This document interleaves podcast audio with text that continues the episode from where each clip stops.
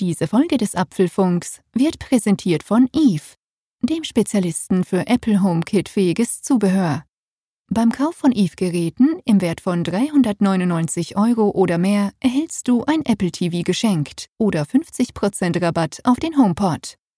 Schon mit einem Paket aus vier smarten Heizkörperthermostaten, einem Fensterkontaktsensor und einer Indoor-Wetterstation bist du dabei. Sichere dir jetzt den günstigen HomePod oder das kostenlose Apple TV. Mehr Infos unter www.evehome.com/homepod. Achtung, dieser Deal ist vorerst nur in Deutschland verfügbar. Apfelfunk mit Jean-Claude Frick und Malte Kirchner.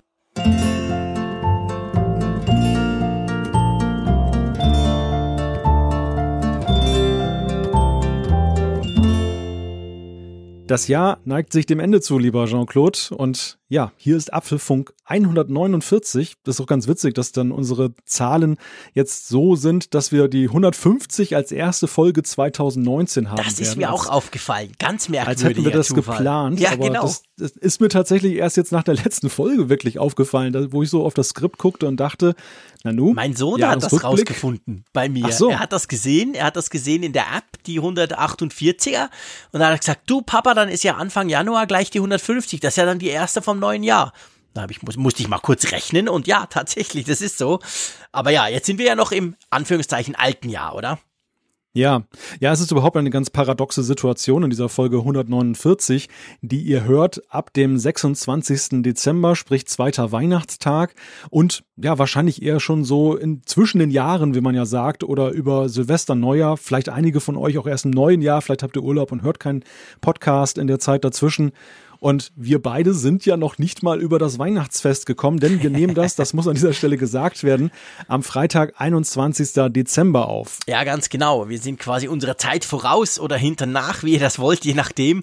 Nee, wir nehmen das ja auf, weil ich ähm, am 22., also am Samstag, äh, düse ich ja nach Zermatt in die Berge, ein paar Tage ausspannen und ich habe es in der letzten Folge erwähnt, wir haben da nicht unbedingt guten Internetempfang. Zumindest nicht so gut, dass man damit podcasten könnte und darum haben wir gesagt, okay, wir nehmen das vorher auf. Drum ist es ja, ich sag mal, nicht unbedingt eine Aktualitätsfolge, auch wenn wir beide ja davon ausgehen, dass von heute Freud Freitag, wo wir das aufnehmen, bis Mittwochabend, wo ihr das dann hören könnt, frühestens, äh, dass in der Zeit ja nicht viel passieren wird. Wir haben ja Weihnachten dazwischen. Aber nichtsdestotrotz machen wir ja eigentlich aus diesem Grund auch unseren großen Jahresrückblick, gell? Genau. Ja, so ein kleiner Abstecher in ein aktuelles Ja, Thema machen machen wir wir. doch, weil es gerade pressiert. Und damit meine ich nicht die biegbaren iPad Pros, was wir auch gelesen haben. Ja, nee, die, die haben sich wahrscheinlich wieder erledigt, bis wir on air gehen. Ja, da, daran merkt man aber auch schon, dass jetzt die belegarme Zeit losgeht, Ja. dass dann bieg, biegbare iPads dann des Weges kommen und es keimen auch wieder witzige oder ich möchte eher sagen aberwitzige Gerüchte auf. Die Newsportale müssen ja auch irgendwie gefüllt werden an den Feiertagen. Ja, ja, ja, und genau. Man merkt schon, dass es langsam losgeht. Stichwort Mäusekino und so. genau, genau. Ja, das wird uns 2019 sicherlich auch noch beschäftigen, beziehungsweise es beschäftigt uns ja vielleicht auch in dieser Folge. Aber bevor wir in die Themen einsteigen, vielleicht noch mal eben ja zwei zwei Ankündigungen beziehungsweise eine Erinnerung und eine Ankündigung. Die Erinnerung betrifft unser Gewinnspiel, das ja läuft. Genau, also wir haben ja ein Gewinnspiel. Man kann ja zehn Mützen, die man sonst nirgends kriegt, mit Apfelfunk-Aufdruck, kann man ja gewinnen. Ihr habt auch schon seit der letzten Woche, seit der letzten Ausgabe, wo wir das gestartet haben, habt ihr schon ganz, ganz fleißig mitgemacht. Also wir haben natürlich schon hunderte von E-Mails bekommen von euch. Das ist natürlich klasse toll. Also, ähm, wenn ihr mitmachen wollt, ähm, apfelfunk.com slash Gewinnspiel, da findet ihr drei Fragen, die ihr beantworten müsst und dann äh, wird das Ganze abgeschickt und wir werden dann in der nächsten Ausgabe, in der 150, in der ersten Ausgabe des neuen Jahres, dann werden wir dann die Gewinner ziehen, gell? Genau, und das ist eine wunderbare Überleitung zur nächsten Ankündigung. Also erstmal noch kurz zum Gewinnspiel. Mir ist aufgefallen, dass die Fragen augenscheinlich doch recht knifflig sind, denn da sind tatsächlich einige Zuschriften schon gekommen mit falschen Antworten. Hey, das Leben ist kein Ponyhof. Das Leben ist kein Ponyhof. Also diese Mütze muss man sich redlich um den verdienen. Spruch mal wieder zu bringen. ja, das Aber ist so. kommen wir zur Ankündigung. Das neue Jahr beginnt, finde ich zumindest gleich großartig, und zwar nämlich am 2. Januar schon mit der ersten Apfelfunk-Folge des neuen Jahres. Und das ist ja so Sitte bei uns mittlerweile, dass wir die erste Folge des jeweiligen Monats dann auch live übertragen. Das heißt, ihr könnt dabei sein, wenn ihr euren Rausch ausgeschlafen habt von Neujahr, dann äh, könnt ihr am 2. Januar ab 21.45 Uhr wie gewohnt auf apfelfunk.com live zuhören, Genau. wie wir beide ja, unseren Rausch auch ausgeschlafen haben, unseren nicht-existenten. Ich weiß ja nicht, wie, wie wild du es treibst, so zum Die Jahreswechsel. Zeiten sind lange vorbei, dass ich es wild getrieben Oh. habe. Ich schaffe es meistens immer bis 12 Uhr, weil unseren Kids ist das relativ wurscht. Die gehen eher früh ins Bett, also von dem her gesehen, die gehen zwar schon an Silvester später ins Bett, aber viel früher als, ich sag mal, 12 Uhr. Und ehrlich gesagt, mir ist das eigentlich völlig wurscht. Und demzufolge, ähm, ich finde immer, das neue Jahr kommt jetzt, egal ob ich da noch wach bin oder nicht. Und von dem her werde ich relativ fit sein. Das kann ich jetzt schon selbst zehn Tage vorher eigentlich sagen. Da mache ich mir keine Sorgen. Und ja, nee, das ist natürlich das ist cool. Wir machen das live. Also wir werden auch quasi die Ziehung ja dann live machen, wer da gewonnen hat Genau, und so. genau. Da könnt ihr, wenn ihr Lust habt, könnt ihr uns zuhören. Die Infos gibt's dann auf apfelfunk.com, wie immer, wie ihr da quasi zuhören könnt. Und wenn ihr das nicht wollt, dann verpasst ihr ja auch nichts. Wir sagen es ja immer wieder. Ja, aber das ist dann ähm, nächstes Mal in der nächsten Folge. Jetzt sind wir jetzt eigentlich mitten in Weihnachten, sagen wir mal. Also wir während der Aufnahme noch kurz davor, ihr, wenn ihr es hört, schon mittendrin, beziehungsweise schon fast durch. Am 26. gehen wir ja live oder on air damit. Ähm, ja, wollen wir mal in die Themen einsteigen? Lass uns mal einen Blick auf die Themen werfen. In Ja. Die groben Themen, sage ich mal, muss man eigentlich, man muss es ja eigentlich Genau. so sagen, oder? Also ich meine, Ober, Oberbegriffe. die Oberbegriffe, genau, das ist wahrscheinlich genau, Genau. der richtige. Also, wir, wir sprechen am Anfang gleich über ein ganz aktuelles Thema. Das ist tatsächlich, das nehmen wir auf, das müssen wir aufnehmen. Da haben wir unglaublich viele Zuschriften auch bekommen von, von, von, von, von euch mit Fragen und oh, iPhone-Verkaufsstopp in Deutschland sei hier einfach mal als Stichwort genannt. Das werden wir so ein bisschen auseinanderdröseln. Genau. Und dann kommen wir zu unserem eigentlich geplanten Hauptthema, oder es wird das Hauptthema auch sein dieser Sendung, ganz sicher. Tablets, Thesen, Temperamente, das Apfelfunk-Jahr 2018, beziehungsweise der Apfelfunk-Jahresrückblick. Wir werfen einen Blick zurück auf die Ereignisse, die uns dieses Jahr beschäftigt haben. Und in der Rückschau ist ja auch mal schön zu sehen, was mitunter draus geworden ist. Denn das ein oder andere Thema hat man ja längst schon wieder aus dem Fokus verloren. Und es ist, das ging mir schon beim Aufschreiben einiger Themen so. Ja, definitiv. Da dachte ich, hm, witzig, ah ja, da war ja könnte man auch mal drüber sprechen. Ja, ja, genau. Nee, also das Ganze ähm, ist wirklich unser epischer Jahresrückblick. Da könnt ihr euch freuen. Das gibt's nur beim Apfelfunk. Wir zwei, die das ganze Jahr nochmal ähm, rückblicken und nochmal gucken und das Ganze nochmal bewerten und einordnen. Eben jetzt aus dem Blick am Ende des Jahres.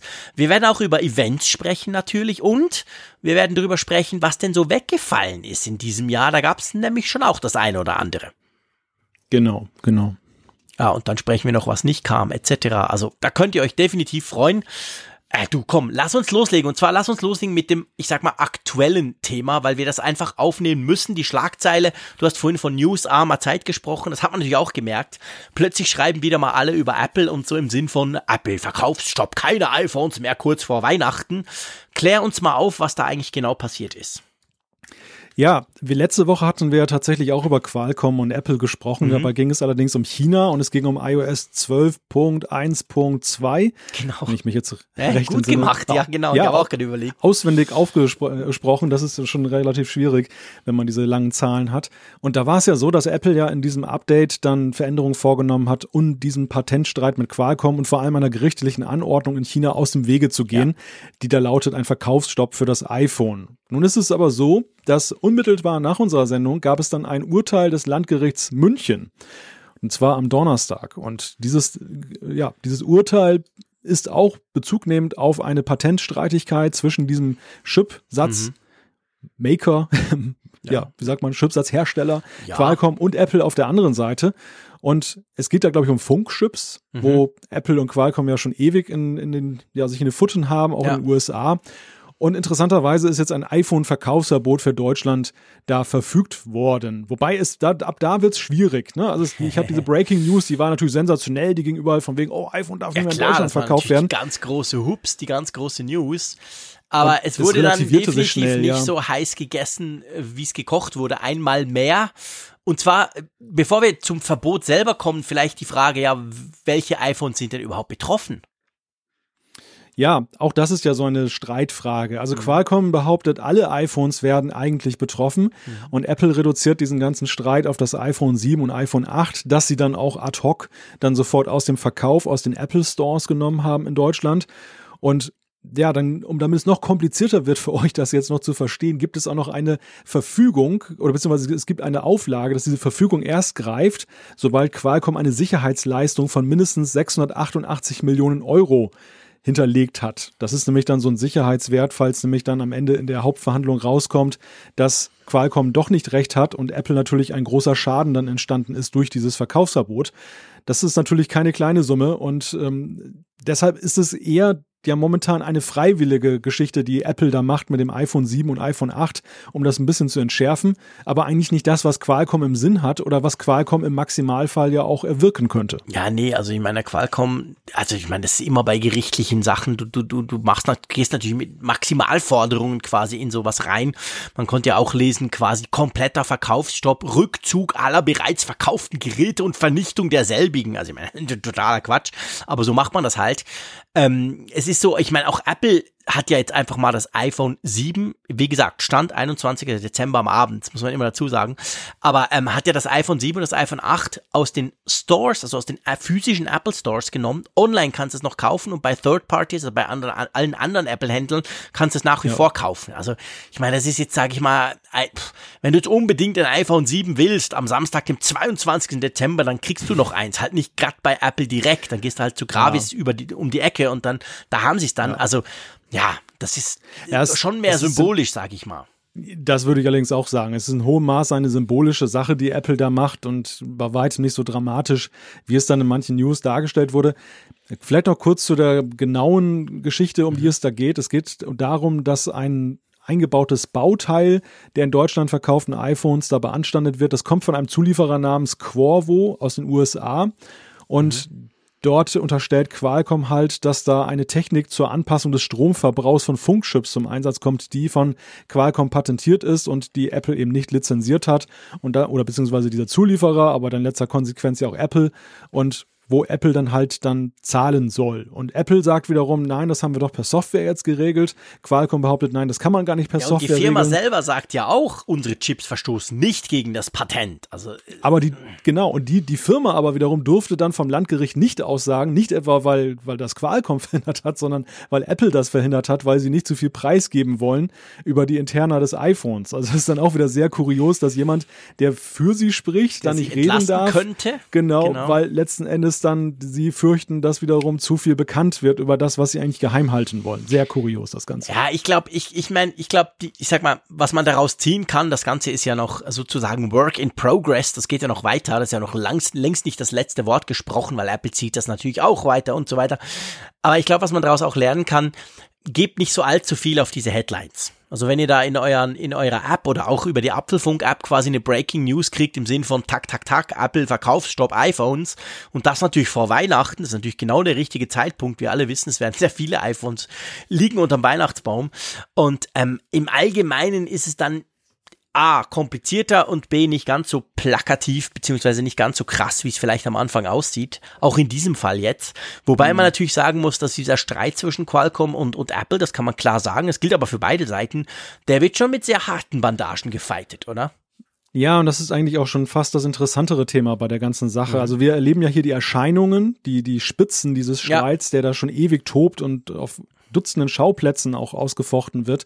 Aber im Grunde genommen geht es ja um etwas ganz anderes. Es geht ja nicht um das einzelne Patent, sondern hier können wir sehen, dass Qualcomm und Apple recht unversöhnlich sind, einfach weil Apple ja auch dermaßen gut unterwegs ist in der Chip-Entwicklung ja. für sich selbst. Ja. Also ihre ganzen A-Chips und so weiter, die sie über die Jahre entwickelt und perfektioniert haben, sind ja in Benchmarks und Vergleichen häufig über den von Qualcomm mhm. angesiedelt. Sie sind viel besser. Und was Qualcomm natürlich als großer Ausrüster fast aller, aller Smartphones der Android ähm, mhm. Fraktion natürlich nicht so lustig findet und dann entstehen halt so Unversöhnlichkeiten, die halt dann irgendwo in Patentstreitigkeiten münden. Ich meine, und das das erleben wir halt gerade. Vorher war natürlich Apple jetzt rein prozessoral gesprochen, also vom Prozessor her, was sie da verbauen, war natürlich keine Konkurrenz für Qualcomm. Qualcomm hat ihre eigene Schiene gehabt, Apple hat dieses ARM-Design genommen, übernommen, von anderen bauen lassen und das war so, ja, das war okay und das iPhone war natürlich sowieso besser angepasst, von dem her fiel es vielleicht nicht so auf, aber ich sag mal von den Raw Numbers, also von, von der reinen Rechenkraft her, waren die lange nicht ebenbürtig und Qualcomm hat da halt immer schön Jahr für Jahr tolle, to tolle neue Chips gebaut und dann aber hat sich ja das dramatisch verkehrt und jetzt also nicht, nicht erst seit dem A11 oder A12, das war schon vorher mhm. so, aber da hat man es wirklich ganz plakativ gesehen quasi, hey, das Ding von Apple, also die, die Chip-Entwicklung von Apple, die ist brillant, die ist unglaublich gut. Und ähm, da hat sie ist natürlich auch Qualcomm aufgeschreckt. Klar, wir alle wissen, Apple wird, wird den Chip, den A, sagen wir mal, den A13 wird sie nicht, den wird sie ja nicht für, für ein Android-Smartphone geben. Also die werden den ja nicht lizenzieren. Von dem her müsste theoretisch Qualcomm keine Angst haben, weil sie ja immer nur für Android-Smartphones gebaut haben. Aber trotzdem, ja. da merkt man halt, da geht es so ein bisschen auch um die Hoheit in diesem Bereich, dieser mobilen ja, Hochleistungsprozessoren. Und es geht natürlich auch schon darum, dass natürlich Apple sich dann frei macht, auch von Zuliefererkomponenten, die Qualcomm-Technologie verwenden und ja, dementsprechend ja auch dann keine Lizenzkosten. Also der, der iPhone-Markt ist für Qualcomm ja insofern interessant. Sie, sie machen sich, glaube ich, keine Hoffnung darauf, dass ihr Snapdragon-Prozessor irgendwann wiederkommt, aber sehr wohl natürlich, dass irgendwo Chips oder Bestandteile davon da drin sitzen in dem genau. Gerät und sie entsprechend bezahlt werden. Und Apple ist da halt auch recht unversöhnlich, wie man liest. Die, die haben dann auch dann da einige Lizenzkosten gekappt, einfach, weil sie gesagt haben, nö, das ist jetzt nicht mehr äh, ja. lizenzfähig. Und ja, und da entspringen halt diese ganzen Konflikte. Kurz bemerkt noch, das iPhone 10 ist rein rechtlich auch betroffen, aber okay. für Apple natürlich mit Blick auf die Apple Stores völlig irrelevant, weil sie, sie das aus dem Verkauf ja genommen haben. Ja, stimmt. Das, das würde allenfalls, wenn jetzt wirklich so ein Verkaufsverbot greifen würde, dann diese Third Parties irgendwie, die dieses noch irgendwie Restposten ja. da haben, diese, diese Vertickern dann betreffen, aber für Apple ist das halt völlig egal. Ja, und man sieht natürlich, ich meine, das ist die Strategie von Apple, die, die zieht sich ja bei allem durch. Wenn sie nicht unbedingt müssen, versuchen sie sich bei, bei, bei ganz wichtigen Komponenten ja frei zu machen von anderen. Also ich meine, das, das, das Display baut immer noch Samsung. Ich bin überzeugt, dass Apple das tierisch nervt, aber sie kriegen es selber noch nicht hin und andere auch nicht. Also sind sie darauf angewiesen bei den neuen iPhones seit dem iPhone 10, dass halt Samsung diese, diese, diesen Teil baut. Aber jetzt zum Beispiel bei den Prozessoren und vor allem natürlich eben auch bei den Funkchips, also bis im, bis und mit iPhone 10 waren ja da Qualcomm-Modems drin, die quasi die LTE-Übermittlung und all das Zeug machen. Dieses Mal ist ja ein Intel drin. Also da hat Apple komplett gewechselt. Gibt ja nicht wenige, die sagen, ja siehst du, kaum ist Intel drin, ist der Empfang schlechter und die Übertragungsratungen brechen ein. Da gibt es auch so verschiedene Benchmarks, die, die, die die iPhones untereinander vergleichen. Das, das kann ich nicht beurteilen, wie das ist, aber auf jeden Fall, da haben sie einen ziemlich radikalen Wechsel gemacht in der ganzen Funktechnologie, um eben auch wegzukommen von Qualcomm. Klar, das machen sie noch nicht selber, aber Intel ist in dem Bereich eine kleinere Nummer als Qualcomm und sie versuchen sich halt da wirklich zu lösen und das merkt natürlich Qualcomm schon. Also das ist sicher ganz viel Geld, das denen dadurch flöten geht.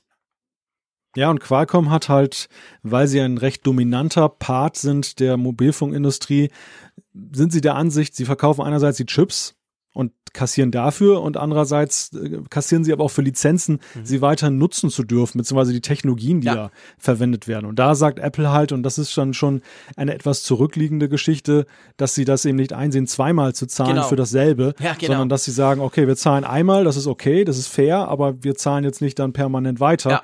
dafür, wofür wir schon bezahlt haben. Und das sieht Qualcomm halt völlig anders. Ja ja, Open End in USA tobt da auch ein Rechtsstreit. Man geht davon aus, dass 2019, und insofern passt es jetzt fast schon ganz schön zur Überleitung, mhm. dass dann 2019 das wohl in irgendeiner Weise auch mal entschieden wird und das könnte dann auch so diese kleinen Animositäten auf, in anderen Märkten, wie zum Beispiel Deutschland, auch dann entschärfen oder ja. eben auch noch verschärfen, man weiß es nicht. Ja, wir werden sehen. Also wir bleiben dran, definitiv, aber ähm, ja, die zwei kloppen sich, äh, ich meine letztendlich ja, am Schluss natürlich schon auch auf, auf Kosten des Konsumenten, wenn da tatsächlich mal was kommen sollte, wo irgendwie entweder muss dann Apple mehr zahlen, das Zeug wird noch teurer oder sogar man kann es nicht mehr verkaufen. Aber trotzdem, das ist ja, es sind ja immer diese großen Gerichtsprozesse, die dauern ja ewig. Da wird zwischendurch mal ein Entscheid gefällt, wo man denkt, boah, krass, kann auch umgekehrt sein. Also Apple hat auch schon ein paar solche Fights gewonnen gegen Qualcomm, wo dann Qualcomm quasi äh, quasi irgendwas zahlen musste, ganz viel Geld. Aber eben, dann geht's dann weiter und so. Also da ist das letzte Wort noch lange, lange nicht gesprochen. Und drum schlage ich vor, wir, wir walzen das nicht noch länger platt, sondern wir steigen ein in den Jahresrückblick. Einverstanden? Ja, ich denke, wie du schon sagst, das Thema wird uns weiterhin begleiten und vielleicht gibt es dann ja auch schon wieder neue Entwicklungen Anfang des Jahres, auf die wir dann eingehen werden können und so weiter. Genau. Apropos Anfang des Jahres, das finde ich ein schön, schöner Anfang eigentlich. Wir fangen ja so ein bisschen von vorne an. Also wir gehen ja quasi so ein bisschen plus minus, ähm, gehen wir so ein bisschen chronologisch durch die ganze Geschichte durch. Und ich weiß nicht. Die ob, Rückspultaste. Genau, wir, wir drücken die Rückspultaste. Wir springen mal zurück um die Weihnachtszeit 2017, Jahreswechsel 2018, also genau ein Jahr her. Und da war ja dieses Batteriegate. Ich musste sagen, ich hatte das schon wieder ein bisschen verdrängt. Bis eine mhm. Kollegin zu mir kam und gesagt hat vorgestern, du gell, dieses Batterieprogramm, das läuft noch. Und ich habe dann gesagt, uah, wird langsam knapp. Aber da hat mich mich erinnert, ja, da war doch was. Weißt du das noch? Das hat ja schon, das war ja so genau in dieser saure Gurkenzeit für uns Journalisten, ja. wo gar nichts läuft. Und das mhm. hat dann schon, ich sag mal, das, das war, das war, das war jetzt echt mal ein Gate. Das hat riesige Ausmaße angenommen. Das hat uns beide ja auch gut über den Dezember und ja, Januar gebracht mit, mit, immer wiederkehrenden Themen dazu. Ja, das Batteriegate. Wir haben ja damals die Voraussage getroffen, dass Apple das am Ende dann so gelöst hat, dass es womöglich in einem Jahr kein Thema mehr sein könnte. Mhm. Und man muss ja rückblickend sagen, die Voraussage war nicht verkehrt. Also ja. es ist tatsächlich so, dass man ja sich kaum noch dran erinnern kann und dass über Batterie ja mittlerweile ganz anders diskutiert wird, nämlich der Gestalt, wie wir es jetzt zuletzt hatten, dass man sagt, hm, hat iOS 12 die Batterie etwas jetzt, die Batterieleistung etwas verschlechtert, mhm. aber kein Mensch spricht mehr über die unerklärlich ausgehenden iPhones, die dann so mittendrin ihren Dienst versagen. Das hat Apple tatsächlich mit Software-Update und PR-Arbeit doch irgendwie geregelt gekriegt, obwohl, wie du zu Recht sagst, ich meine, es war eines der größten Gates der ganzen Jahre. Ja, ja, ich meine, vielleicht fehlt alle, die denken, hä, wovon sprechen die? Also Apple hat zugegeben, dass die iPhones, wenn die älteren iPhones 6, 6S, aber glaube ich auch 7, wenn die quasi, wenn die Batterie nicht mehr gut ist, weil sie halt einfach wir wissen alle, Batterien verbrauchen sich durch viele Aufladen und Entladen, dann wird die Geschwindigkeit des iPhones gedrosselt und zwar um zu verhindern, dass das iPhone einfach plötzlich abstellt, weil die Batterie eben so unzuverlässig läuft, dass das Gerät irgendwann abstellt. Also quasi Apple hat natürlich argumentiert, hey, it's not a bug, it's a feature, so ein Klassiker quasi, hey, wir machen das, damit dein iPhone überhaupt noch läuft und auf Empfang ist und nicht irgendwie in der Tasche quasi abstellt. Aber ich meine, das war natürlich PR-technisch ein super GAU, einfach weil man gesagt hat, siehst du, habe ich doch gesagt, Apple verlangsamt die Geräte, die wollen nur, dass ich neue kaufe. Und das war schon am Anfang des Jahres 2018, hat man so das Gefühl gehabt, puh, wie kommt Apple da aus dieser Nummer wieder raus? Und sie haben ja eigentlich dann, kann man sagen, zwei Dinge gemacht. Sie haben relativ offen für ihre Verhältnisse kommuniziert. Warum haben wir das gemacht und so? Und haben dann auch ganz gleich Anfang Januar angekündigt, hey, aber äh, ihr habt recht, dass wir das einfach tun, ohne was zu sagen, war vielleicht nicht okay. Drum wird's ein Update geben, wo es eine Funktion gibt, wo ihr das selber bestimmen könnt. Wo ihr quasi sagen könnt, okay, ich sehe zwar, dass mein Akku shitty ist, aber ich will trotzdem nicht, dass es langsamer ist. Halt aufs Risiko hin, dass das Ding irgendwann mal abstellt. Und sie haben dazu dass dieses Batterieaustauschprogramm lanciert, welches ja, muss man ja auch sagen, es gab's ja vorher schon. Man konnte immer seinen Akku schon austauschen lassen. Hat halt, glaube ich, 89 Euro gekostet und jetzt hat's dieses Jahr dann nur noch 29 gekostet, also deutlich günstiger günstiger. Ja, und das Programm läuft jetzt am Ende Jahr aus. Und was man so hört von den Apple Stores, sind die extrem beschäftigt, weil natürlich vielen Leuten noch mhm. in Sehen kommt, oh ja, stimmt, mein iPhone 6S, viermal Lade am Tag ist vielleicht nicht optimal. Ich könnte ja mal den Akku tauschen zu günstigen Konditionen. Gell, das läuft nur noch bis Ende Jahr. Also das ist tatsächlich so. Wir haben jetzt eigentlich dann noch vier Tage Zeit vom 26. an und dann ist vorbei mit dem Programm. Ja, das ist tatsächlich so. Und es ist, was man hört, in der Tat extrem gut angenommen worden. Ja. Das äh, hat sicherlich mit dem Programm zu tun, aber ich glaube, es hat auch damit zu tun, dass der ein oder andere einfach sein, sein iPhone länger jetzt gerne in Betrieb hat und dann die Gunst der Stunde Klar. genutzt hat, es sozusagen nochmal dann ja zu pimpen, dass ja. es dann weitere Jahre durchhält. Und es wird sicherlich einige traurige Leute geben, die dann Anfang nächsten Jahres feststellen, oh, gibt's ja gar nicht mehr oder ja. ist jetzt wieder teurer. Ja, genau. Ich meine, was wir alle ja davon haben, sage ich jetzt mal, auch wir, die die die neue iPhones haben, äh, ist ja, dass wir, dass man, wenn man unter Batterieeinstellung, Batterie gucken geht, kann man ja den Batteriezustand anschauen. Das ist eigentlich nur eine, eine, eine Konsequenz aus dieser ganzen Geschichte, wo mhm. du quasi siehst, welche maximale Kapazität dein Gerät noch hat. Und wenn da halt nur noch 80 oder 81 steht, das tönt zwar gut, aber für Apple-Maßstäbe ist das dann eben zu schlecht quasi und dann ähm, hast du dich qualifiziert gehabt für dieses Programm und beziehungsweise dann ist das ein Indikator drauf, dass man vielleicht mal den Akku ähm, austauschen lassen könnte. Ja, bei mir ist natürlich 100 Prozent, wäre auch blöd bei einem zwei Monate alten iPhone. Aber trotzdem, ja, ja also das ist, du ja, hast recht, das, man spricht heute nicht mehr drüber eigentlich über man, das Thema. Man man spricht nicht mehr drüber, aber man muss ja noch, weil du gerade den Batteriezustand angesprochen hast, man muss ja noch dazu erwähnen, dass ja in einem globaleren Maßstab auch ja überhaupt diese erweiterten Batteriemanagement-Funktionen in iOS 12 ja auch mhm. im Kontext Stimmt. zu sehen sind. Also wir ja. haben ja diese wunderbaren Grafiken jetzt, wo man sehen kann, wie der Batterieverlauf über den Tag ist. Vorher war es ja, glaube ich, nur so, dass man irgendwie sehen konnte, welche App prozentual ungefähr den Akku ja, am meisten belastet hat. Ja.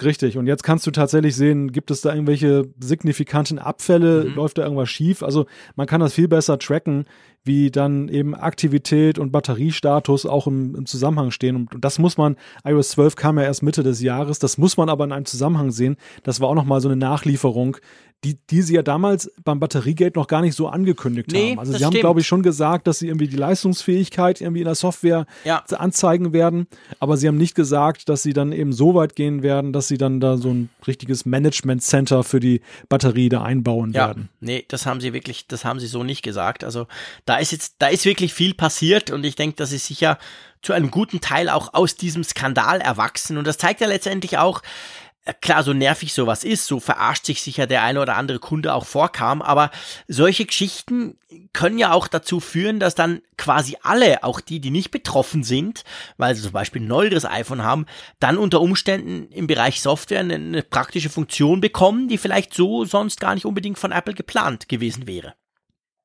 Ja, und es ist widerlegt auch ein wenig diese Dauernörgler, die ja immer dann feststellen, ja. äh, Apple ist am Arsch. Ja, ja, genau. Oh, jetzt habe ich das hätte ich jetzt wahrscheinlich nicht sagen dürfen, aber es kommt halt immer so das rüber. Ich habe heute nämlich immer.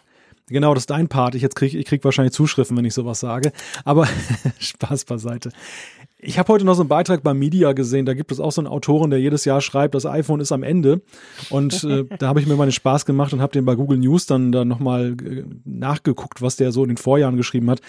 Ich habe tatsächlich keinen einzigen Beitrag von dem gefunden, wo der mal irgendetwas Positives oder ja, ja, Neutrales ja, über Apple viele, gesagt so hat.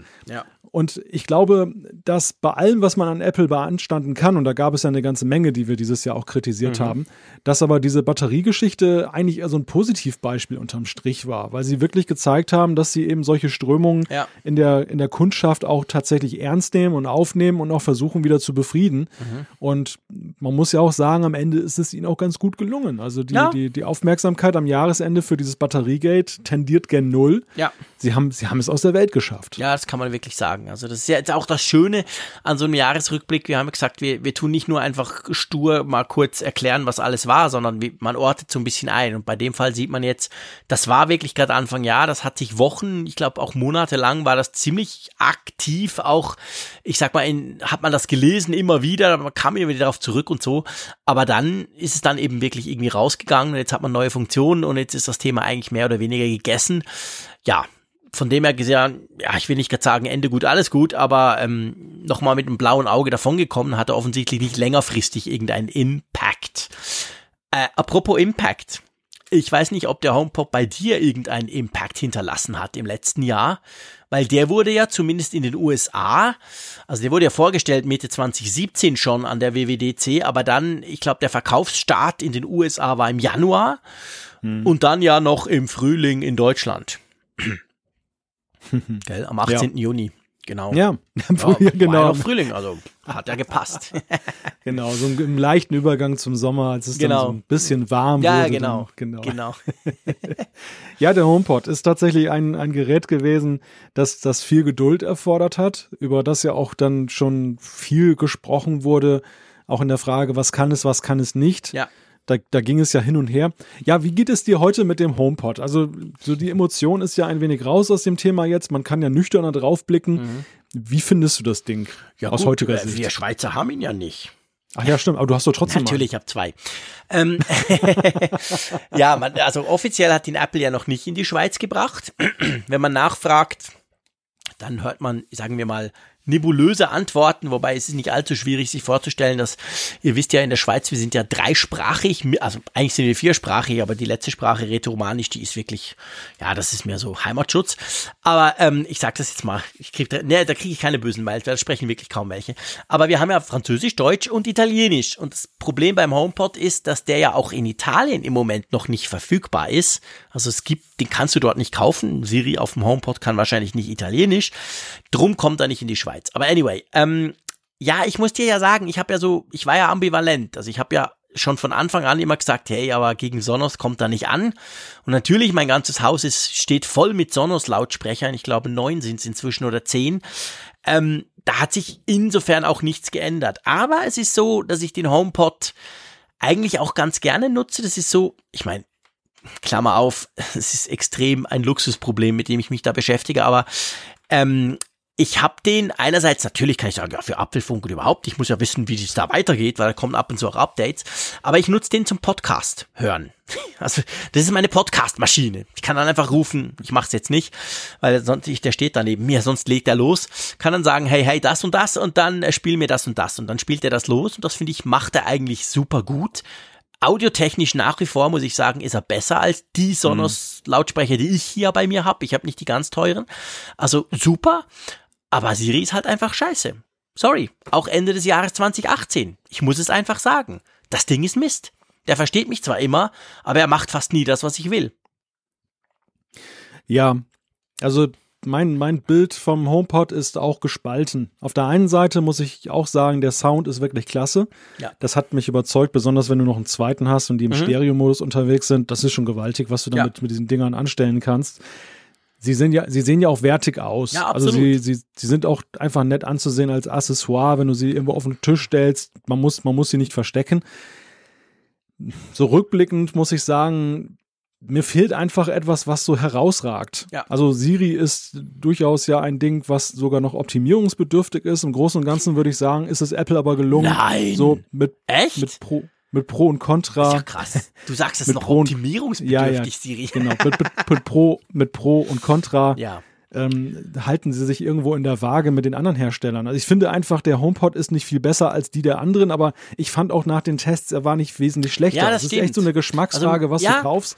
Und ich glaube, das Problem Apples ist an der Stelle dann aber meistens, dass wenn, wenn nicht irgendeine Funktion oder ein, ein, ja, ein, ein Workflow, der einfacher ist, überzeugt, dann ist es nur eine, eine Frage von Ästhetik Ja. oder Preis. Ja. Und wenn du Ästhetik willst, kaufst du den HomePod. Wenn du Preis willst, kaufst du auch Ja. zum Beispiel ein Libra-Tone Zip oder so. Ja, genau. Also ich meine, ich muss ja auch sagen, ich habe ja viel gelästert in verschiedensten Folgen des Apfelfunks oder, oder habe mich drüber beklagt. Auch die Steuerung inzwischen tatsächlich, ich habe mich dran gewöhnt. Ich habe inzwischen gelernt, wie man den HomePod mehr oder weniger autark ansteuern kann, ohne dass man Siri brauchen muss, um ihr zu sagen, was sie will. Man kann das ja auf dem iPhone auch machen. Ich kann ja den auswählen und dann sagen, okay, mit Apple Music spiel mir das und das. Dann ist es ähnlich ein bisschen wie beim Sonos, wo ich ja, was ja dann auch autark läuft, weil am Anfang hatte ich das Problem, dass ich immer alles per Air ähm, per, wie heißt Airplay, genau, per Airplay gestreamt hab und dann natürlich nicht, dann war mein iPhone blockiert und wenn ich dann was anderes machen wollte am iPhone, war der Ton weg und so. Das, so diese Dinge habe ich, das war wirklich mehr eine Workflow-Frage. Das habe ich inzwischen alles umschifft und kann das Ding inzwischen auch soweit bedienen. Ähm, ja, also es ist halt, es ist wirklich so, also vielleicht noch ein Use Case, wir wollen nicht zu viel beim HomePod bleiben, aber ein Use Case, den ich habe, ich steuere damit meine HomeKit-Sachen, meine Lampen, meine Kameras, meine Außenbeleuchtung etc. Und das ist super praktisch, das funktioniert ganz, ganz toll. Klar, ich könnte das auch mit dem Amazon-Teil, ich könnte das mit Google machen, da müsste ich aber alles neu einrichten. Ich könnte es aber auch mit der Uhr machen. Die habe ich ja immer an. Ich kann ja dieses Keyword auch in die Uhr rufen und sagen, mach jetzt draußen das Licht an. Dann gehen bei mir drei Lampen an.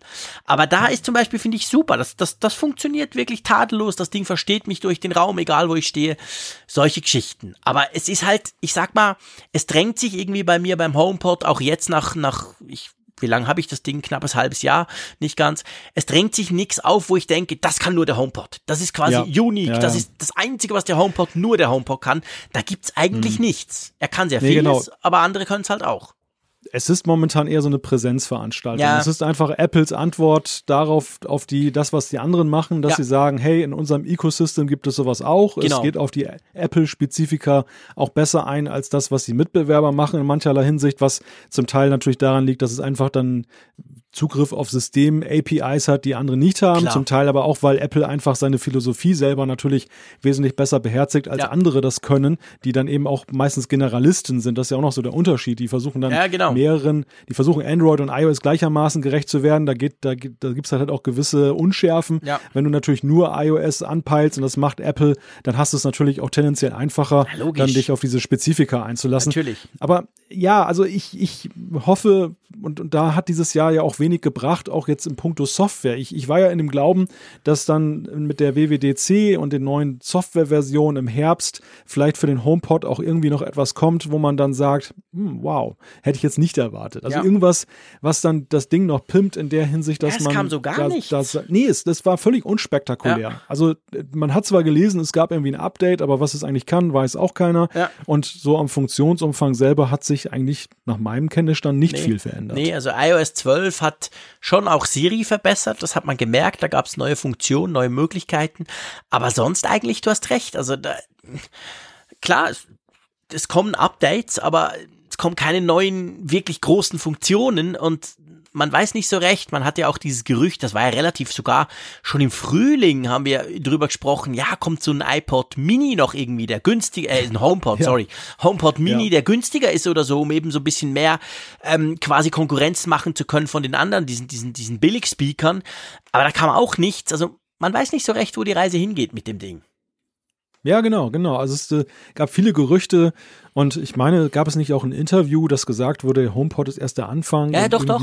Genau. Da, da, da, da haben wir noch viel mehr mit vor. Aber mhm. wir haben nicht, wir haben 2018 nicht gesehen, was sie mehr damit nee. vorhatten. Vielleicht sehen wir es 2019, ja. Who knows? Wir bleiben dran auf jeden Fall. Ähm, ja, apropos dranbleiben, du bist ja so ein Stiftfan, du magst ja den Apple Pencil. Und da kam ja, bevor wir dann später in dieser Sendung zum iPad Pro kommen, aber da kam ja so ein, so ein günstiges iPad, was ja wirklich günstig war. Eigentlich, ich glaube, das war das einzige Produkt von Apple im Jahr 2018, das günstiger war als der Vorgänger. Ähm, dieses Home, dieses, äh, dieses iPad, das an diesem Chicago Bildungsevent vorgestellt wurde mit dem Pencil. Ähm, du hast es ja auch getestet, das Teil. Hat das bei mhm. dir irgendwie jetzt neun Monate später noch einen bleibenden Eindruck hinterlassen in irgendeiner Form?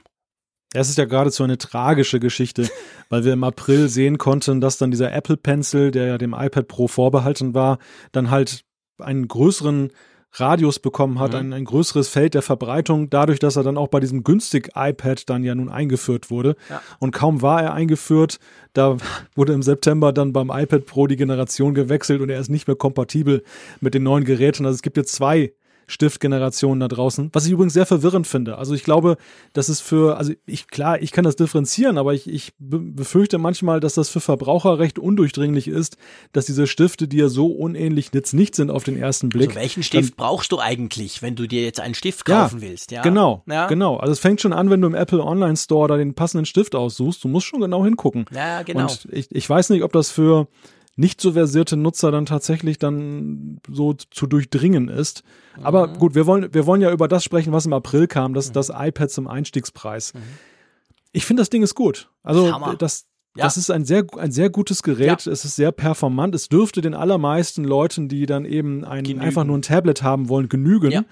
Und ähm, sehe ich das, genau gleich insofern, das war ein guter Move. Es war ja eigentlich auch der einzige Move in diesem Jahr, wo man wirklich das Gefühl hatte, Apple senkt einen Preis. Ja, ja, genau, ja, genau. Das ist ganz genau das. Also, das ist ja schon krass ähm, dass das das einzige Produkt ist, das eben günstiger wurde quasi und besser auch. Also ich, nee, man muss eben so sagen, besser werden letztendlich meistens die neuen Produkte von Apple, aber sie sind eben immer nur teurer geworden. Und das war wirklich günstiger, ich glaube 50 Euro oder so im Vergleich zum ja. unmittelbaren Vorgänger. Und ich muss auch sagen, wenn mich jemand fragt, du, ich will so ein iPad, was soll ich denn? Ich meistens, wenn man dann so zwei, drei Fragen noch stellt, landet man eigentlich bei dem. Es ist jetzt nicht so, dass ich das iPad Pro ständig empfehle und sage, hey, easy, scheiß drauf auf 1000 Franken, go, sondern dieses, dieses, dieses günstige iPad ist schon ein, wirklich ein ganz tolles Gerät, muss man wirklich sagen. Ja, und es man wurde ja noch sehr viel fürs Geld, sagen wir es mal so.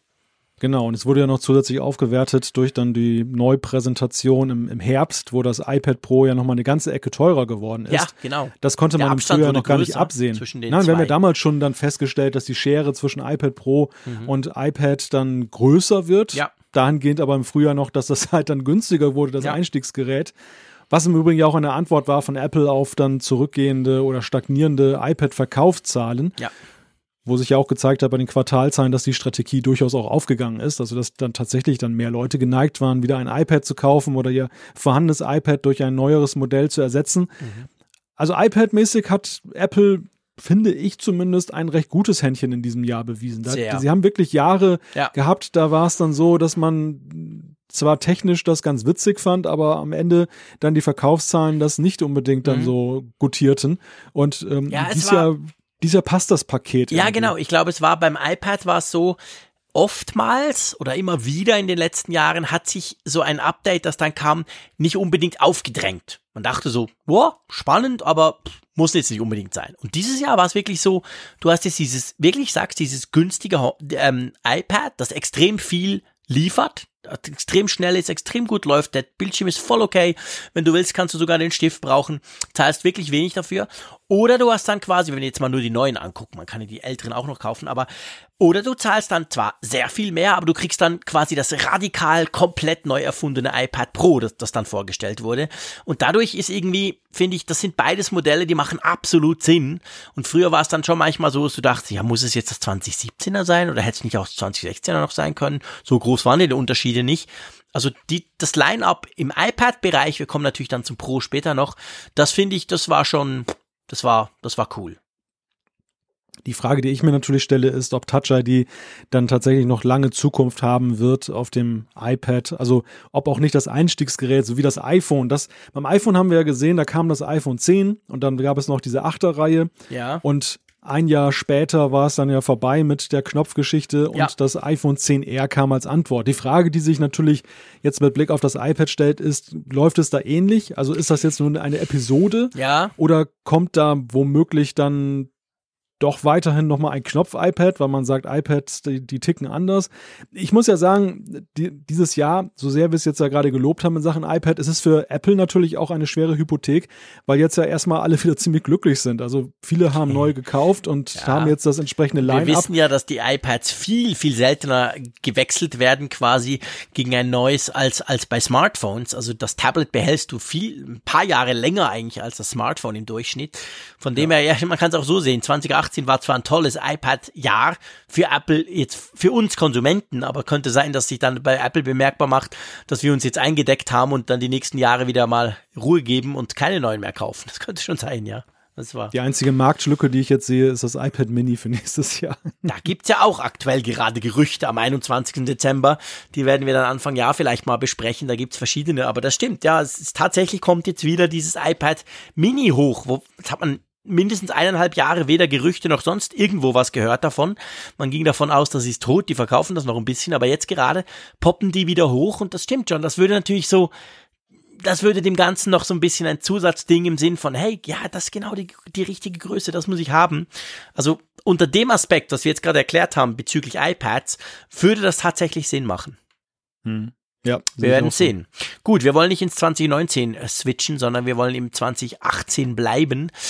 Ähm, es gab ja auch einiges an Technologie, das kam. Meistens verspätet. Und ich glaube, eine der, ja, kann man sagen, wo wir sehr viel drüber gesprochen haben, wo wir sehr viel drüber gelächelt haben, so im Sinn von, ist das so schwierig?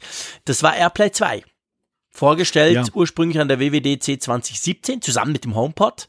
Ja, und dann ging es, glaube ich, bis Frühjahr, oder? Bis es dann wirklich kam als Update ich möchte schon fast sagen, die Airpower der Software. Ja, genau, genau. Ja, passt. Absolut.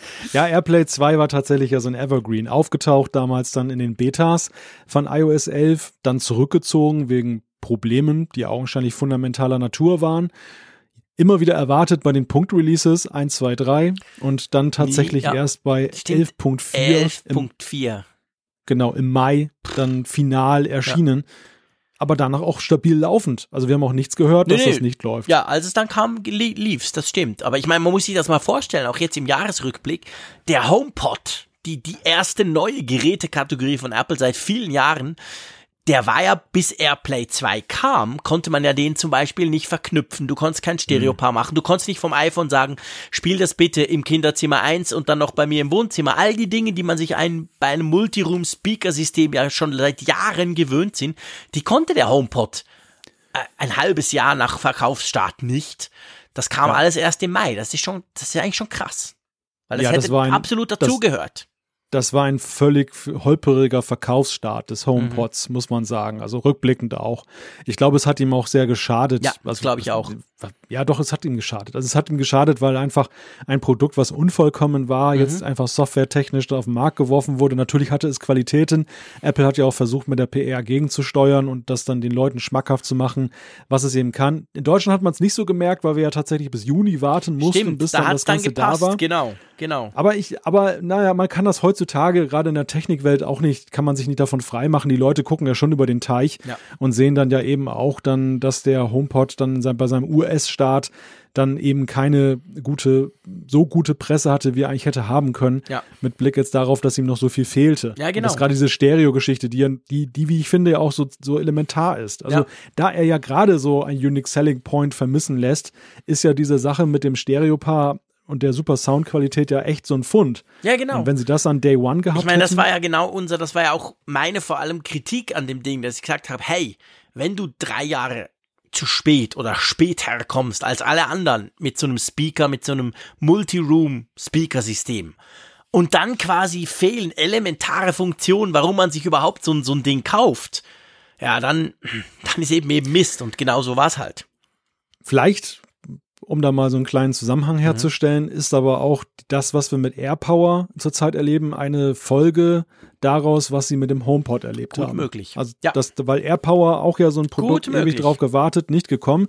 Vielleicht haben sie tatsächlich ihre Lehren daraus gezogen, halb nicht halbfertige Produkte auf den Markt zu werfen, sondern tatsächlich zu sagen, wenn es nicht hinhaut, dann lieber gar nicht releasen und dann, wenn wir es releasen mit einer super PR, weil dann das dann auch gut und rund läuft. Ja, das könnte, das könnte absolut sein. Da hast du recht. Also das ist sehr gut möglich, dass quasi das dazu geführt hat, dass sie gesagt haben, hey, aber wenn wir das jetzt bringen und all die coolen Features, die wir uns ausgedacht haben, die das Ding eben einzigartig machen würden, nicht dabei sind, dann kommen alle und sagen, dann kommt der Frick und sagt, ja, aber das ist eine normale Ladematte, will doch keiner. Ich habe noch 2000 andere zu Hause rumfliegen, sondern wir warten quasi, bis, bis wir diese Sachen machen. Ja, das könnte sein, dass, dass sie sich das zumindest überlegt haben in Bezug auf den HomePod, wo das ja offensichtlich nicht geklappt hat. Gut, dann, was geklappt hat, und das hat mich schon genervt, ich war in den Ferien, ich mag das nicht in neue Releases, wenn ich in den Ferien in Holland am Strand sitze. Aber anyway, Apple hat sich nicht dran gehalten. Die haben im Juli per Pressemitteilung notabene neue MacBook Pros vorgestellt. Die, das darf ich gleich am Anfang sagen, die ich fantastisch finde. Ja. Ja. Findest du fantastisch. Ja, die finde ich fantastisch. Mir gefallen die neuen Modelle. Waren ja nur die Touchbar-Modelle, die ja Ja, genau. Waren ja nur die Touchbar-Modelle. Drum, du sprichst es richtig an. Ich habe keins davon, aber ich durfte eins testen. Und äh, man muss wirklich sagen, egal ob man das 15er nimmt oder auch das, das 13er, ich habe das 13er testen dürfen.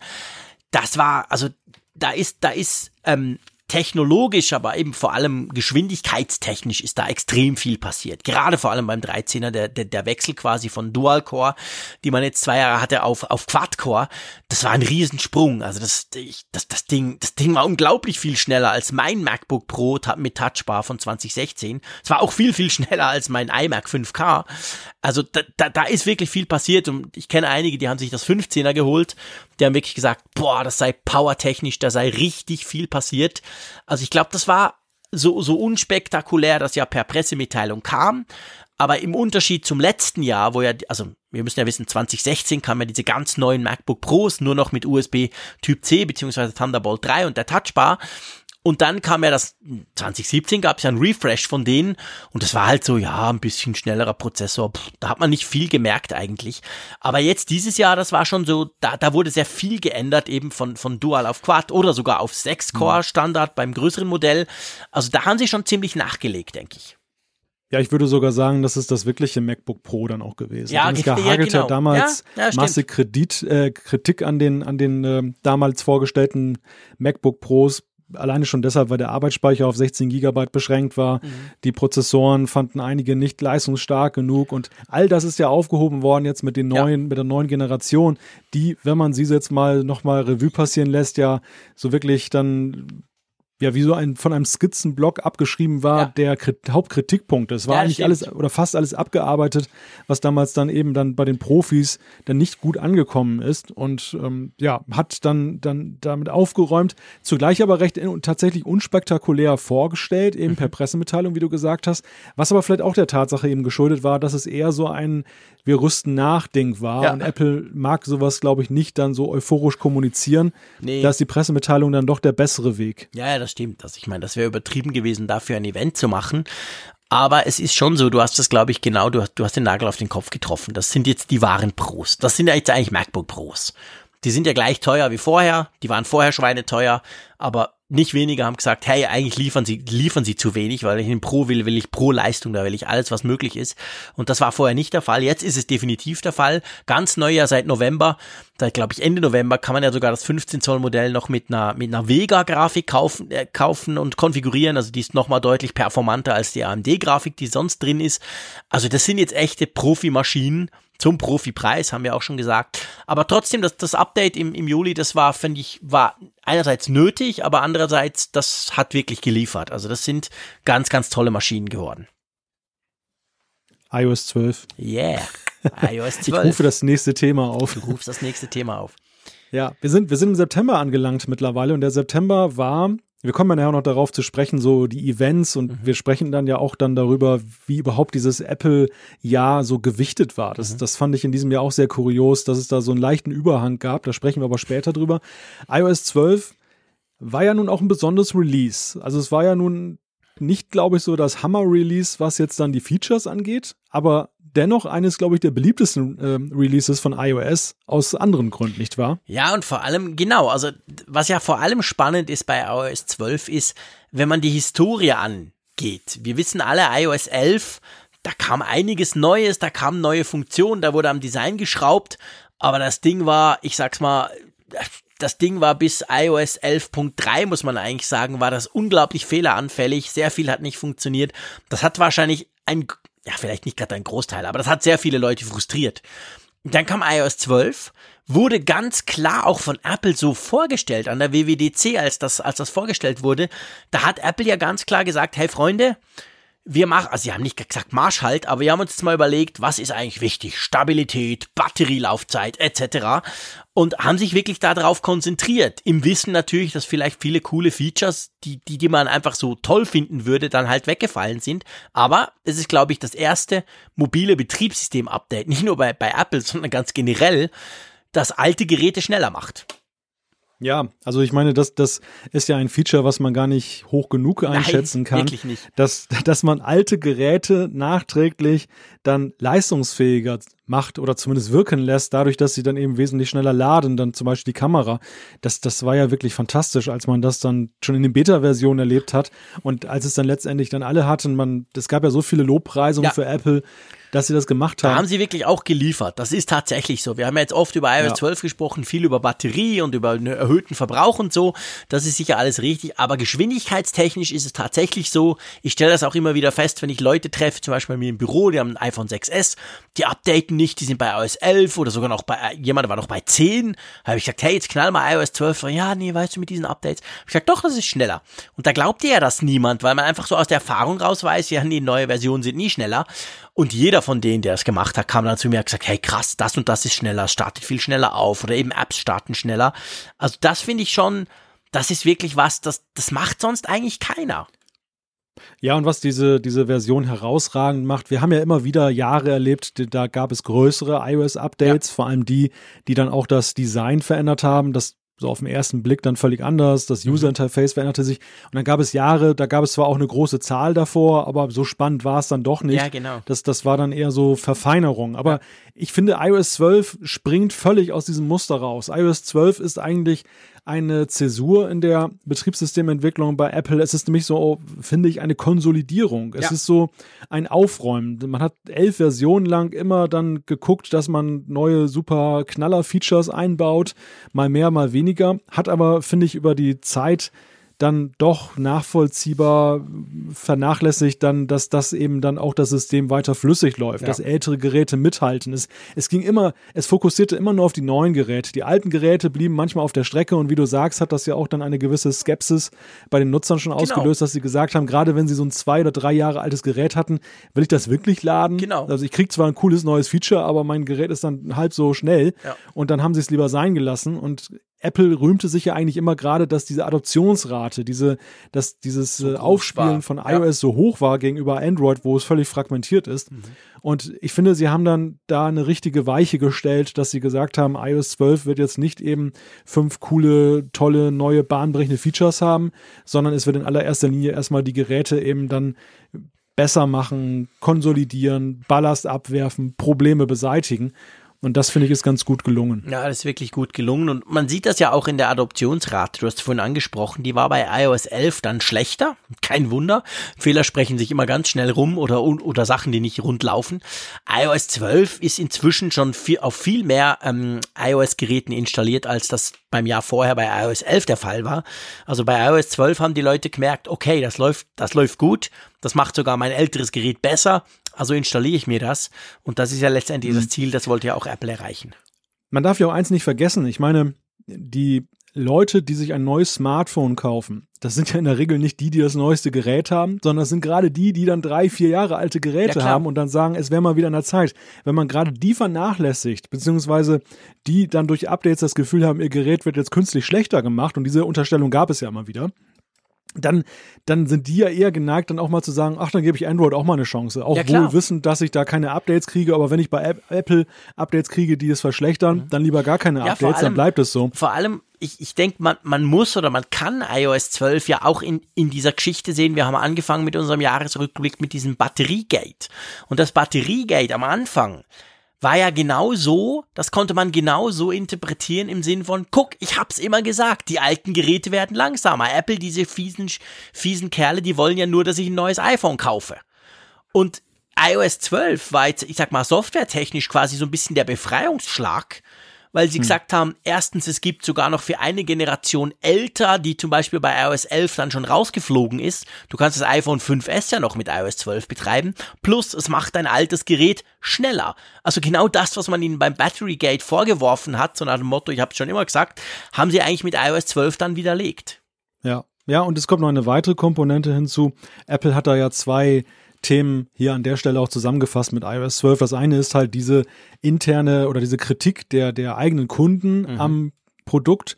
Auf der anderen Seite aber, und das erleben wir ja auch bei Android oder erlebten auch in diesem Jahr ganz akut, diese, gro diese große Phase der Big Features ist ja auch vorbei. Also ja. es ist auch so, man, man überlegt jetzt doch mehr oder reflektiert, was man da hat und wie man es besser machen kann. Zum Beispiel, dass eben diese digitale Gesundheit auch jetzt immer mehr eine Rolle spielt, mhm. sowohl bei Android als auch bei iOS, dass man reflektiert, wie oft nutzt man das Gerät. Auch das ist ja eine gewisse Konsolidierungsphase einfach bei den Smartphones, Stimmt. dass eben man einen Punkt erreicht hat, wo die Software schon recht ausgereift ist, viel zu bieten hat, was, womit ich nicht sagen will, dass nächstes Jahr mit iOS 13 nicht wieder irgendein Knaller kommen kann. Aber es ist nicht so, dass man die jetzt so raushauen kann fast im Halbjahrestakt. Ja. Das sind schon größere Entwicklungen, die die Hersteller auch mehr Zeit kosten, die auch nicht immer auf der Hand liegen, sodass man vielleicht zwei, drei Jahre mal überlegen muss, was man machen kann. Und sie haben halt diese Zwischenzeit jetzt auch genutzt, dass sie einfach mal dann innehalten und ja, ein Stück weit Entschleunigung einfach ja. auch betreiben. Ja. ja, ist definitiv genau der Punkt. Also von dem her, eine saubere Sache. Was man nicht vergessen sollte bei iOS 12, wenn wir jetzt quasi weitergehen, es gab ja noch traditionellerweise gibt ja auch immer bei, bei, bei den iOS Releases gibt ja dann auch die entsprechende Release für andere in Anführungszeichen iOS-Geräte, also Apple TV hat auch ein Update bekommen, da weiß ich nicht mehr, was neu war, ich glaube, es war nicht so viel, aber WatchOS 5 kam ja auch raus, was ja auch, da, da war es ja lustigerweise so, so kam es mir jedenfalls vor, bei WatchOS 5 hatte ich den Eindruck, da war es mehr mit wirklich neuen Features und weniger mit Stabilität. Die Probleme hatte man ja auch gar nicht bei WatchOS vorher. Aber da kam ja mit Walkie-Talkie und den erweiterten Gesundheitsfunktionen und der Möglichkeit, dass man da diese ganzen ähm, Competitions zusammen machen kann, dass man sich eine Woche lang gegeneinander misst und so. Bei WatchOS 5 hatte ich das Gefühl, da haben sie eher auf neue Funktionen gesetzt als bei iOS 12. Ja, ja, doch, durchaus. Also ich meine, die, die Watch hat ja auch noch mehr Entwicklungspotenzial. Klar, Ganz einfach, man kann es ja schon von der Versionsnummer ja ab, genau. ableiten. Fünf ist natürlich viel weniger als zwölf und dementsprechend ist da noch Luft nach oben. Da du es gerade ansprichst, da muss ich dich allerdings doch mal fragen, nutzt du den Walkie-Talkie noch? Äh, Walkie-Talkie? Nein, natürlich nicht. Nie mehr. Ich habe ja mit dem Raphael Zeyer, haben wir das ja am Anfang paar Mal wirklich ausgiebig genutzt und immer wieder so ein bisschen damit rumgespielt. Und wir haben ja auch schon, du warst glaube ich am Einkaufen irgendwo auf deiner Düne, da haben wir mal mit WatchOS 5 zusammen telefoniert. Ähm, äh, beziehungsweise mit Walkie-Talkie. Äh, nein, ich nutze es tatsächlich nicht, aber das, ich sag's mal so, das mag bei mir dran liegen. Ihr wisst, ich bin ein Telefonjunkie. Ich telefoniere tatsächlich A noch und B sehr viel und ausgiebig am Tag. Und dafür ist so, einfach mein, dafür habe ich mein Telefon. Also ich halte mir das an, ans Ohr oder mit den AirPods oder was auch immer. Aber ähm, nee, also Walkie-Talkie. Wie sieht's bei dir aus? Bist du noch am Rumfunken? Leider nein. Abgesehen Also vom ich, ich, Apfelfunk?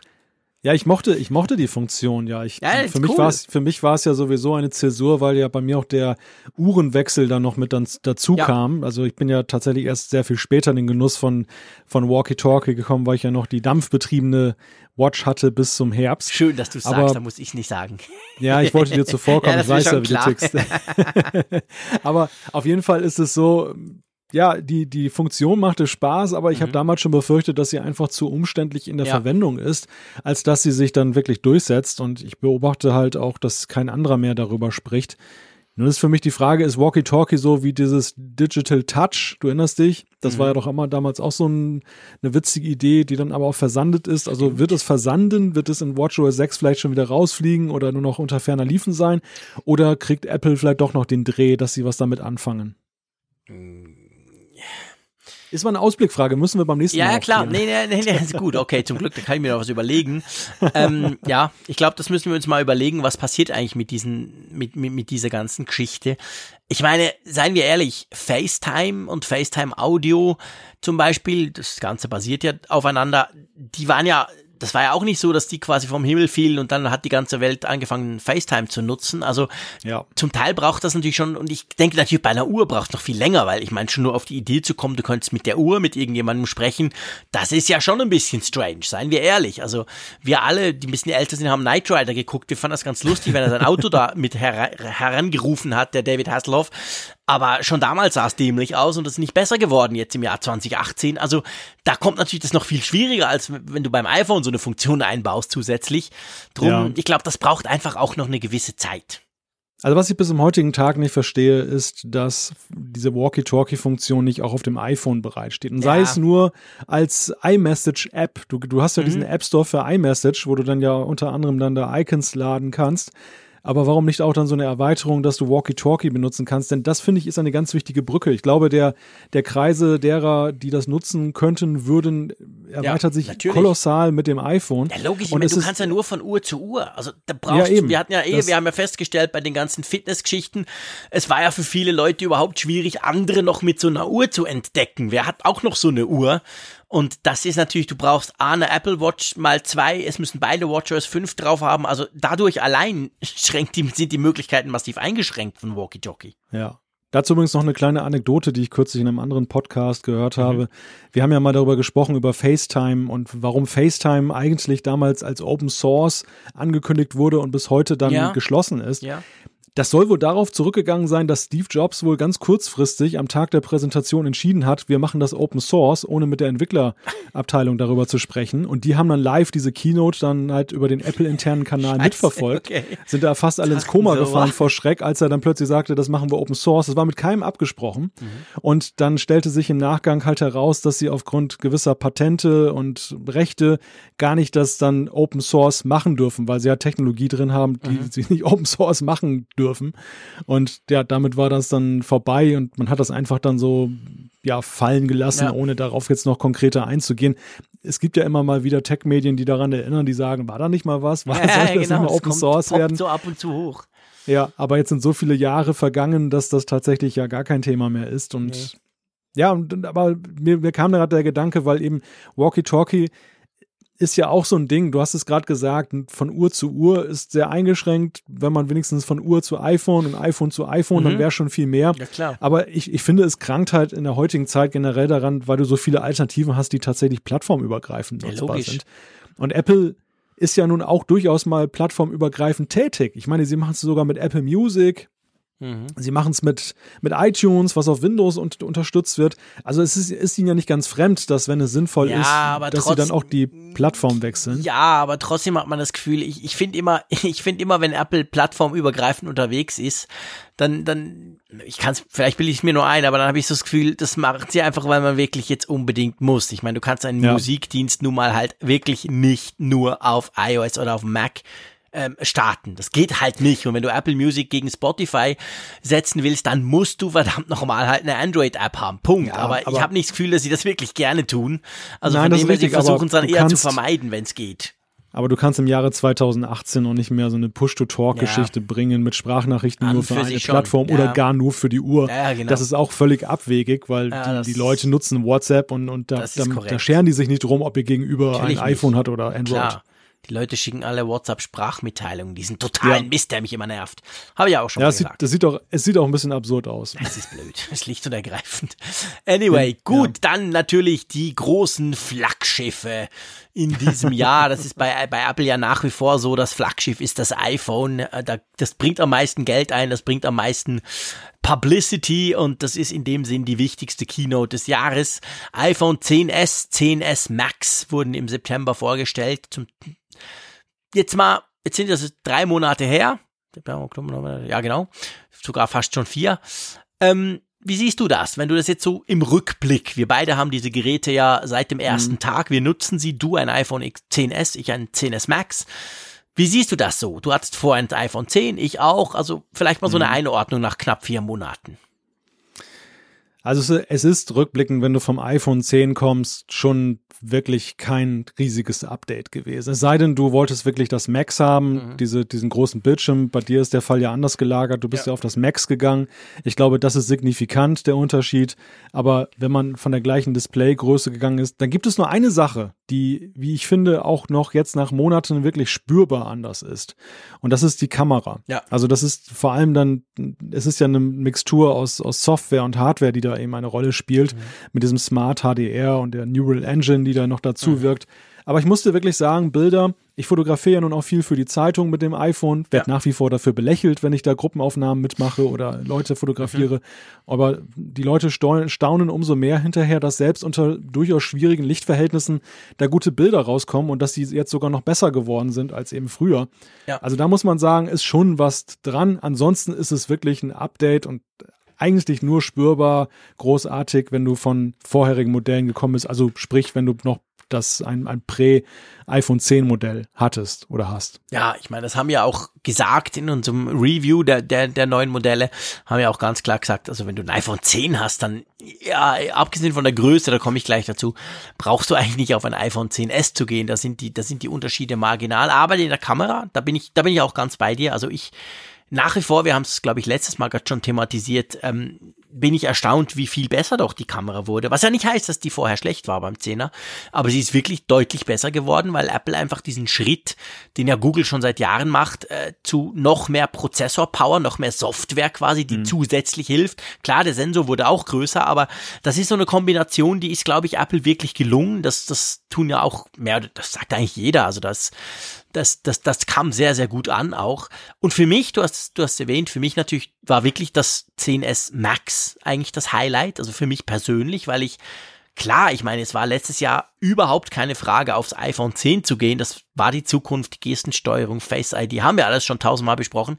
Aber ich hatte halt schon so ein bisschen das Gefühl, mh, hm, ist zwar cool, aber eigentlich als langjähriger Plus-Nutzer, iPhone 6 und 7 Plus, war mir das Ding zu klein. Und da hat man sich natürlich dran gewöhnt und es gibt ganz viele, die auch sagen, hey, aber das iPhone 10 oder auch das 10S ist die perfekte Größe. Aber mir war es immer so ein bisschen, ah. Und jetzt mit dem 10S Max muss ich sagen, hey, jetzt habe ich das wieder. Jetzt habe ich diesen Klopper wieder zurück eigentlich. Auch wenn ich mich nach wie vor, auch vier Monate später, drüber, naja, ärgere wäre zu viel gesagt, aber eigentlich, ich finde es halt nach wie vor schade, dass Apple den Platz so gar nicht ausnutzt. Man hat dieses fantastische, wunderbare, riesengroße 6,4 Zoll Display oder 6,5 sogar. Aber Apple macht halt nichts draus. Ich habe überhaupt keine Funktion, die du zum Beispiel nicht hast mit deinem 10S. Das ist mhm. sehr schade. Das, das finde ich, das ist eine vertane Chance. Vielleicht kommt das mit iOS 13 wieder, vielleicht aber auch nicht. Aber äh, sonst grundsätzlich finde ich, ja, ich bin großer Fan, vor allem von der Akkulaufzeit. Ihr wisst, bei mir ist das immer so der, der oberste Punkt, ist Akku. Und ja, meine, meine Finger und Hände haben sich auch sofort wieder an die richtige Größe gewöhnt, sag ich mal. Also ich bin sehr happy mit meinem 10S Max, definitiv. Aber es ist andererseits genau das eingetreten, was ich schon befürchtet habe, dass diese Namen halt dann eher Verwirrung stiften, als dass sie richtig ausgesprochen werden. Also mich sprechen heute immer mehr Leute an, die dann von XR oder XS sprechen. Ja, das ist das, furchtbar. Wir, wir beide haben es drauf, weil wir ja jede Woche über diese, über diese Namen sprechen. Hey, wir sind Profis. nee, ja, na klar, wir sprechen immer drüber. Das ist genau der ja. Punkt. Wobei, ich meine, hey, sorry, es gibt auch ganz viele Deutsche, vor allem YouTuber, da fällt mir das auf, wo ja. ich einfach denke, Freunde, nach vier Monaten, ihr zieht das konsequent durch mit 10R und 10S. Äh, äh, nee, XR und XS, sorry, siehst du, ich kann es gar nicht. Ähm, ja, klar kann man machen. Man kann sagen, hey, das steht so drauf, ich, ich, ich, ich lese es so, aber das stimmt schon, wenn man es eben so macht, macht es gar keinen Sinn. 10 äh, XS Max, ja. das, das ist ein absolut idiotischer Name. Also ich genau, ich wollte es gerade sagen, ich, ich bin auch nach wie vor der Ansicht, ich habe mich, ich, ich weiß zwar es auszusprechen, aber ich bin nach wie vor nicht von diesen Namen begeistert. Und trotzdem muss ich sagen, diese ganze Geschichte mit Max, haben wir damals ja auch analysiert. Mhm. Warum heißt es denn jetzt plötzlich Max und nicht mhm. Plus? Du hast es ja gerade so schön aufgezeigt, weil es diesen Plus-Gedanke nicht mehr gibt beim mhm. iPhone. Mhm. Es ist wirklich so, dass dieses Gerät einfach nur, nur größer Größe. ist. Ja, genau. Aber es, es hat kein Funktion. anderes, ja. genau, es hat keine bessere Kamera drin, wie das beim Plus ja. damals war, was Nix. dann diesen Titel gerechtfertigt hat. Und gleichzeitig eben auch, auch softwaretechnisch wird dem nicht Rechnung getragen. Es ist einfach nur größer. Ja. Punkt. Und ja, deshalb hält sich mein Schmerz, dass ich das Max jetzt nicht in der Hand halte, doch rückblickend sehr in Grenzen. Ja, das glaube ich. Also ich, ich bin ja sowieso ein, ein Freund dieses Formats vom 10S oder vorher 10. Und nachdem ich dann halt auch gehört und festgestellt habe, dass man so gar keinen Vorteil hat, außer dass halt der Bildschirm ein bisschen größer ist, habe ich auch gesagt, okay, kann ich gut mitleben. Ja, ja, absolut. Also ich denke, eben, wenn man nicht genau das wie ich genau das schätzt und quasi eigentlich genau das will, dann, dann, ja, dann gibt's, da muss man nicht, da muss man, ich meine, man muss fairerweise auch sagen, die Dinger sind schweineteuer sowieso, aber ja. ähm, der Aufpreis jetzt vom 10S aufs 10S Max, immer in der gleichen Größe, also Speichergröße, der ist ja mit 100 Euro relativ moderat. Also da hätte man mhm. durchaus, ich sage jetzt mal auch rein technisch, ich meine, das, das Display von 5,8 zu 6,5, das ist ein recht großer Unterschied. Also das Ding hat einige Pixel mehr. Äh, da hätte man durchaus auch mehr verlangen können für, als Apple, aber das finde ja. ich ist eigentlich recht okay. Ja gut, nach Apples Kategorien kann man immer mehr verlangen. Ja, eben, ja, leider. Aber der, Fun der funktionelle Mehrwert ist ja tatsächlich so gering, dass es dann eben auch angemessen ist, dass man tatsächlich nur so einen, in Anführungszeichen, kleinen Unterschied ja, macht. Ja, wahrscheinlich, genau. Gut, dann kommen wir zum iPhone 10R, was ja, ja auch im September ja. vorgestellt wurde, aber erst im November dann äh, in den Verkauf oder Ende Oktober in den Verkauf ging, da hat ja Apple absichtlich, glaube ich, so eine sechswöchige Frist dazwischen gesetzt, damit quasi alle Freaks zuerst mal die teuren 10S und 10S Max kaufen, bevor dann das 10R rauskam. Das 10R hm. ja eigentlich als, ich sag mal, als das Telefon für alle Besitzer eines iPhone 6 oder 7 oder 5. Also so quasi für die, die nicht so ganz so viel Geld ausgeben wollen. Mit hm. relativ wenig Kompromissen mit sehr viel Ähnlichkeiten. Aber, und ich glaube, wir können uns auf das so ein bisschen konzentrieren, ohne jetzt wieder diesen Vergleich zu bemühen. Das 10R ist ja groß. Das fällt mir immer wieder auf, wenn ich es in die Finger nehme. Es ist nicht ganz so riesig, drum nehme ich das Wort wie mein 10S Max, aber es ist schon eine Ecke größer als ein 10S. Und das war ja, ja so eine, das war ja noch so eine Geschichte. Wir haben ja das als ich da war, auch ist mir das aufgefallen, wir haben das dann diskutiert, ja, ey, warum ist das eigentlich so groß? Und das ist ja jetzt immer noch so. Also ich, ich, ich kenne auch einige, die sagen, eigentlich wäre das perfekt, auch vom Preis her, würde ich zahlen, aber das Ding ist mir zu groß. Ich muss ein 10S haben. Und das ich 10S ist dann deutlich teurer. Ich kann ja tatsächlich mal eine Neuigkeit zu dem Thema beitragen, denn wir haben ja mal wieder darüber diskutiert, du hattest das Testgerät, ich hatte es nicht. Mhm. Und ich war ja jetzt des Öfteren mal in Hamburg und habe mich dann auch in den Apple Store Mhm. da am Jungfernstieg dann da verirrt Ja. und habe mir natürlich das 10R in allen Variationen mal genauer angeguckt, um dann mal so ein bisschen zu taxieren, ja, wie finde ich das denn? Mhm. Zweierlei ist mir eigentlich aufgefallen. Das eine ist, ich finde diesen Rahmen tatsächlich, also diesen, diesen schwarzen Rahmen drumherum wirklich signifikant größer. Ja, klar. Der ist schon, der ist schon massiv. Wenn du vom ich. Also 10er das- oder 10S kommst, Ja, fällt ja. einem das auf. Ja. Also das, das ist schon ein spürbarer Unterschied. Ansonsten das Zweite, was mir aufgefallen war, diese Farben. Ich finde sie klasse. Also das, Gell, die sind hübsch. Finde ich auch. ja, die sind, die sind hübsch. Das ist irgendwie, Ich meine, Apple hat aus purer Edel. Boshaftigkeit, haben die mir das Koralle-Ding geschickt. Und als ich das sah, ich meine, einem geschenkten Gaul schaust du nicht ins Maul, fair enough, aber dachte ich so, hey Freunde, ich finde das Blaue geil, ich finde das Gelbe noch viel geiler, aber ey, what the hell, warum schickt ihr mir dieses komische Koralle? Aber selbst diese Farbe finde ich inzwischen richtig schick. Die gefällt mir. Die ist, die ist nicht rosa, die ist nicht pink, die ist irgendwie mehr so bronzemäßig, rostig, keine Ahnung. Auf jeden Fall, ich finde auch, die Farbwahl ist cool. Ich meine, allein, dass man ja mal das kann. Ich meine, wir sind ja wahrlich nicht verwöhnt als iPhone-Nutzer, was Farbe anbelangt. Da ist ja Apple sehr zurückhaltend. Und das Ja. ist schon cool. Da hat man so richtig Auswahl. Ja, ja, ist ja viele Jahre lang schon spekuliert worden, dass Apple das Farbline-up mal aufweitet genau. und mehr Möglichkeiten bietet. Sie haben sich das tatsächlich für einen besonderen Moment vorbehalten und dieser besondere Moment heißt halt 10R. Mhm. Ja. Es bleibt ja auch ein exklusives 10R-Feature. Man hat Ja, es genau. ja jetzt nicht bei den teureren, Nee. was ja auch etwas kurios Ja. anmutet, dass man halt den, den günstigeren das anbietet und bei den Prim absoluten Premium-Modellen, die. Ja. deutlich teurer sind, nochmal nicht. Ja, das 10R. Ja, müssen wir nicht mehr weiter diskutieren. Es ist da, Nein. es ist groß, es ist immer noch teuer, aber weniger teurer. Und es ist definitiv nichts für jemanden, der einen Zehner hatte. Das muss man halt auch sagen. Ich meine, alle, Mhm.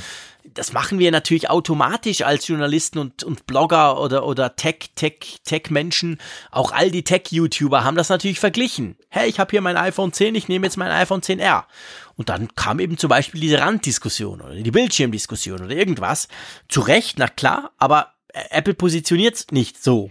Das soll kein 10 Käufer ein 10R kaufen, sondern es soll der iPhone 6 Besitzer oder der iPhone 5S meinetwegen sogar Besitzer, der soll das kaufen. Und für den ist es schon, finde ich, ein Riesenschritt. Der, der wird damit quasi ins, in die Zukunft katapultiert. Und diese Zukunft, die gefällt mir eigentlich recht gut beim iPhone 10R. Das vielleicht so als kleines Fazit. Ja, man kann generell sagen, dass die Feinheiten natürlich immer eine Frage der individuellen Wertschätzung Ja. sind. Also ich meine, der, der LCD-Bildschirm ist ja nichts Schlechtes. Wir haben es immer wieder gesagt und er ist beim iPad nach wie vor im Einsatz. Insofern kann er nicht schlecht sein, Mhm. selbst beim Topmodell. Und OLED ist halt etwas, was eine Schönheit entfaltet, wenn man sie wertschätzt. Ja. Also man, es, ich, ich sage mal ganz hart, OLED kann einem auch egal sein. Ja, ja. Und Ja. äh, bei mir ist es nicht so. Ich wertschätze OLED, Ich aber ich kenne eben auch viele Menschen, die OLED dann nicht so wichtig ja. finden und die erst recht nicht dann damit einverstanden sind, deshalb mehr Geld zu bezahlen. Und insofern ist es vielleicht auch dann einfach eine gute Entscheidung gewesen, zu sagen, da das Line-up da zu differenzieren. Ja. Deshalb kann man eigentlich nichts gegen das 10R oder die Idee, die dahinter steckt, haben. Man kann allenfalls so ein bisschen darüber unken, dass es das 10R für sich genommen auch mal noch ziemlich teuer Genau. ist. Ja. Aber gut, das ist natürlich dann in diesem Jahr so das große Oberthema gewesen, die Preise. Definitiv, das können wir eigentlich, dieses, dieses Etikett, wow, krass, wie teuer das ist, können wir eigentlich hinter, hinter jedes, abgesehen vom iPad, hinter jedes Produkt stellen. Aber lass uns mal zur Uhr kommen. Das ist ja, also muss ich auch sagen, für mich persönlich eigentlich ein Highlight. Also ich, ich bin ja, ich habe mich schon oft geoutet, ich bin ja ein Riesenfan der Apple Watch, seit der allerersten. Ich finde das unglaublich toll und seit da trage ich wieder Uhren und zwar wirklich mehr oder weniger rund um die Uhr. und ähm, die, die Apple Watch 4, also die Series 4, finde ich schon im Unterschied zu allen anderen. Klar, die erste, logisch, gab ja keine Vergleich und dann die zweite und die dritte, aber die Vierer, das ist, da, das ist so, ich, ich sag mal, ich habe bei der Vierer noch heute so diesen iPhone 10 Moment. Wo du so denkst, boah, schon geil, was mit dem Ding passiert ist im Vergleich zu vorher. Und das habe ich bei der Uhr jetzt auch. Einfach durch diesen größeren Bildschirm. Ich finde das, ah, ich finde das klasse. Ich, bin, ich liebe meine Apple Watch 4.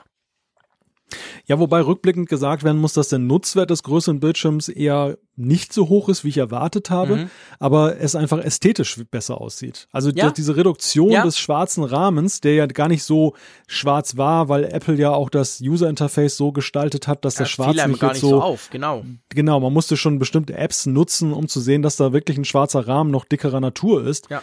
Aber jetzt muss man sagen, dadurch, dass es dann wirklich an den Rand herangeht, es, es sieht irgendwie, es, es geht eine eher eine Symbiose mit dem Arm ein, finde ich. Ja. Die, die, die vorigen Series sind halt dann noch etwas so, sie, sie wirken, sie wirken etwas aufliegend, so, so Ja, abgehoben, absolut. distanziert vom Arm. Und die schmiegt sich tatsächlich dann irgendwo so ästhetisch mehr an.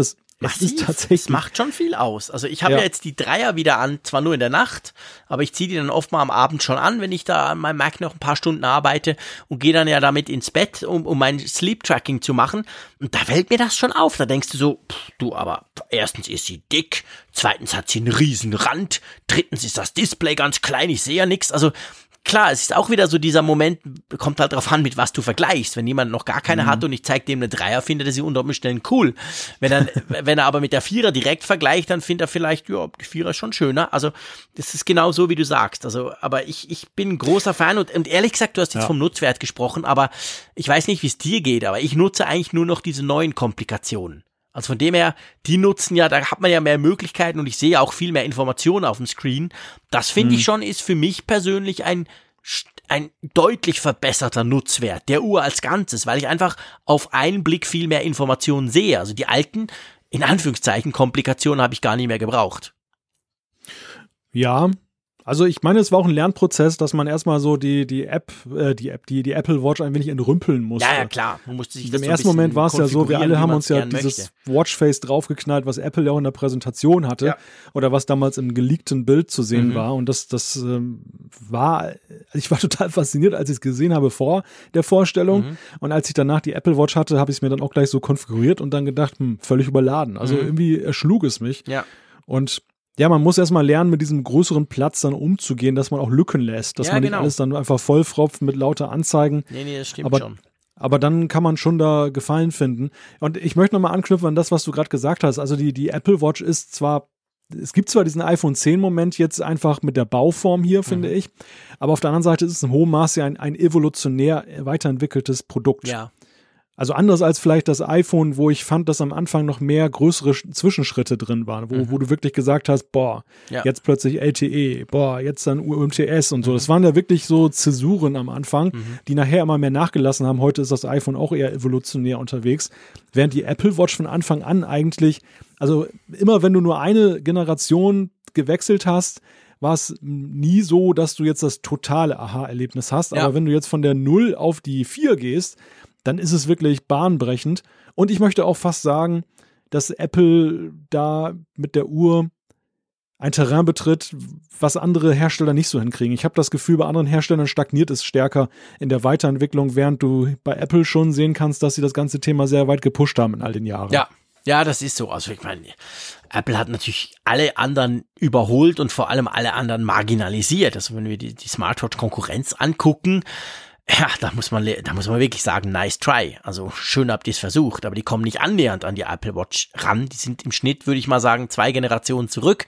Habe ich letztens auch mit einem Samsung-Manager besprochen, der mich darauf angesprochen hat, ähm, wie das denn sei. Und ich hätte ja auch eine Gear, äh, die ganz neue etc. Und da musste ich einfach sagen, ja, die ist, die ist nett, aber die ist eben nur nett und die Apple Watch ist wirklich unglaublich praktisch.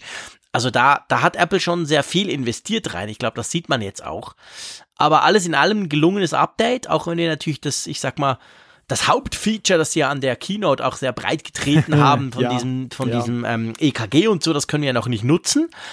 Aber ja, das stört mich jetzt ehrlich gesagt eigentlich gar nicht so groß.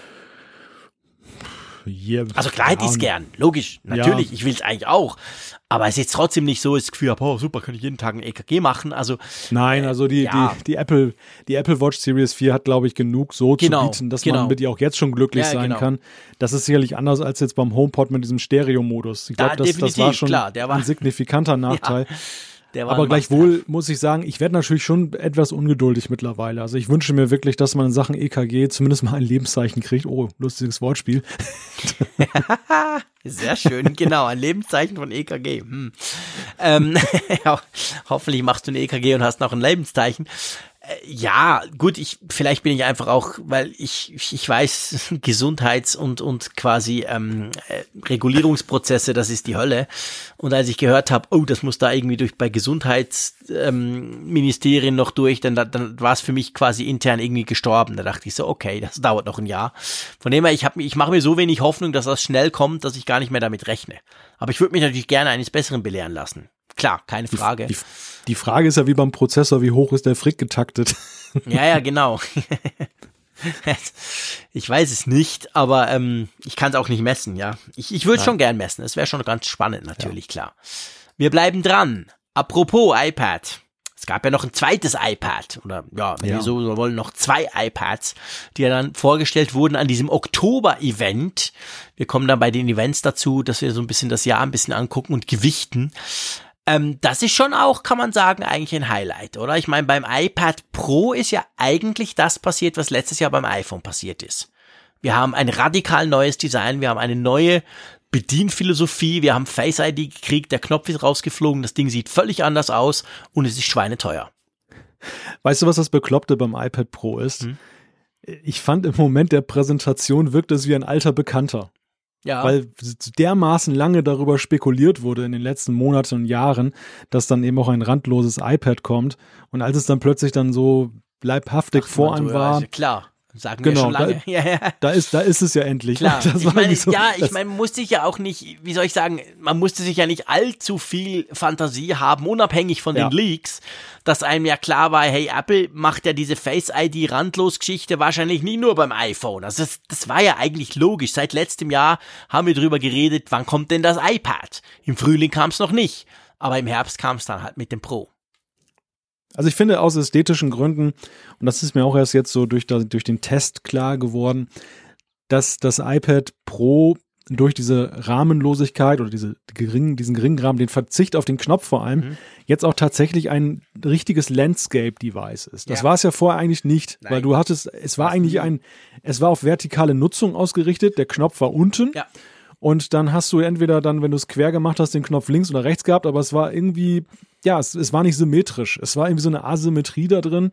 Dann, und, und die. Ja, und weil du den ja auch immer wieder wirkte. drücken musstest. Du, du bist irgendwie immer wieder dort drüber. Es war, es war ja. tatsächlich, ja, es war, es, es hat so mehr so gewirkt als, ja, geht auch, ist so ein bisschen Workaround, aber eigentlich nicht ja. gedacht dafür. Und das jetzt genau, ist ja, wie du sagst. Also ich meine, ich halte das sehr oft komplett verkehrt. Ja, weil ich gar nicht mehr weiß, wo oben und unten ist es sieht jetzt in, in der Kombination mit der Tastatur wirklich aus wie ein Notebook. Ja. Du kannst es eigentlich, klar, du kannst es als, als Kenner, kannst du es natürlich sofort erkennen, dass du sagst, das ist ein iPad und das ist kein Notebook.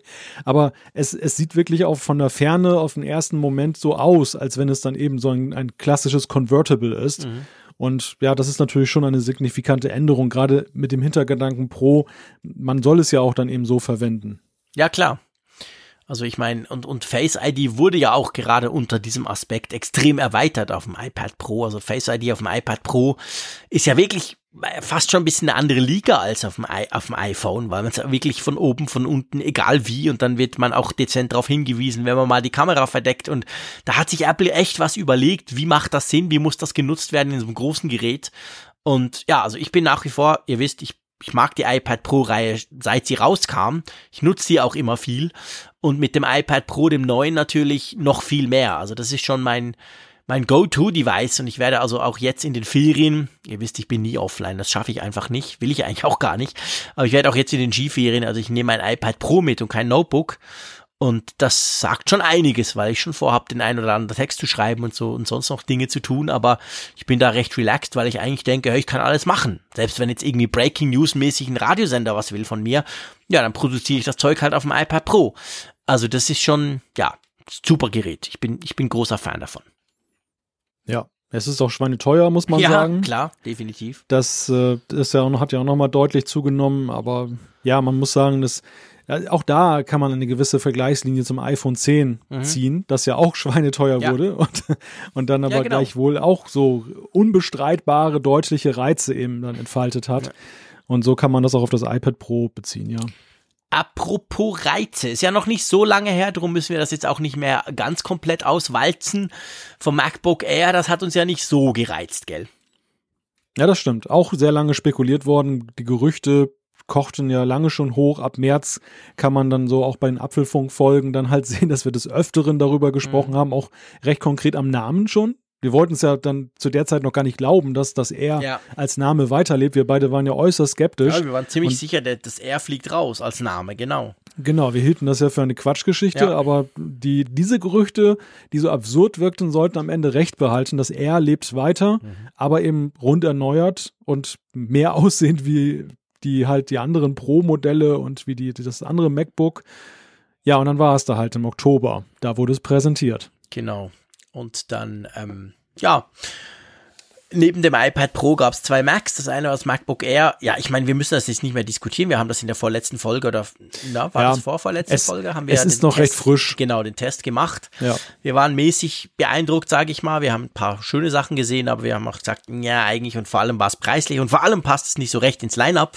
Das haben wir alles diskutiert. Wir haben das MacBook, wir haben das MacBook Pro ohne Touchbar, alle ungefähr gleich teuer, die sich da noch so ein bisschen konkurrenzieren. Wir rechnen eigentlich beide damit, dass sich das nächstes Jahr wahrscheinlich ein bisschen dahingehend ändert, dass das ein oder andere Gerät rausfliegen wird und dann das MacBook Air wieder so ein bisschen alleine dort steht, wo es jetzt ist.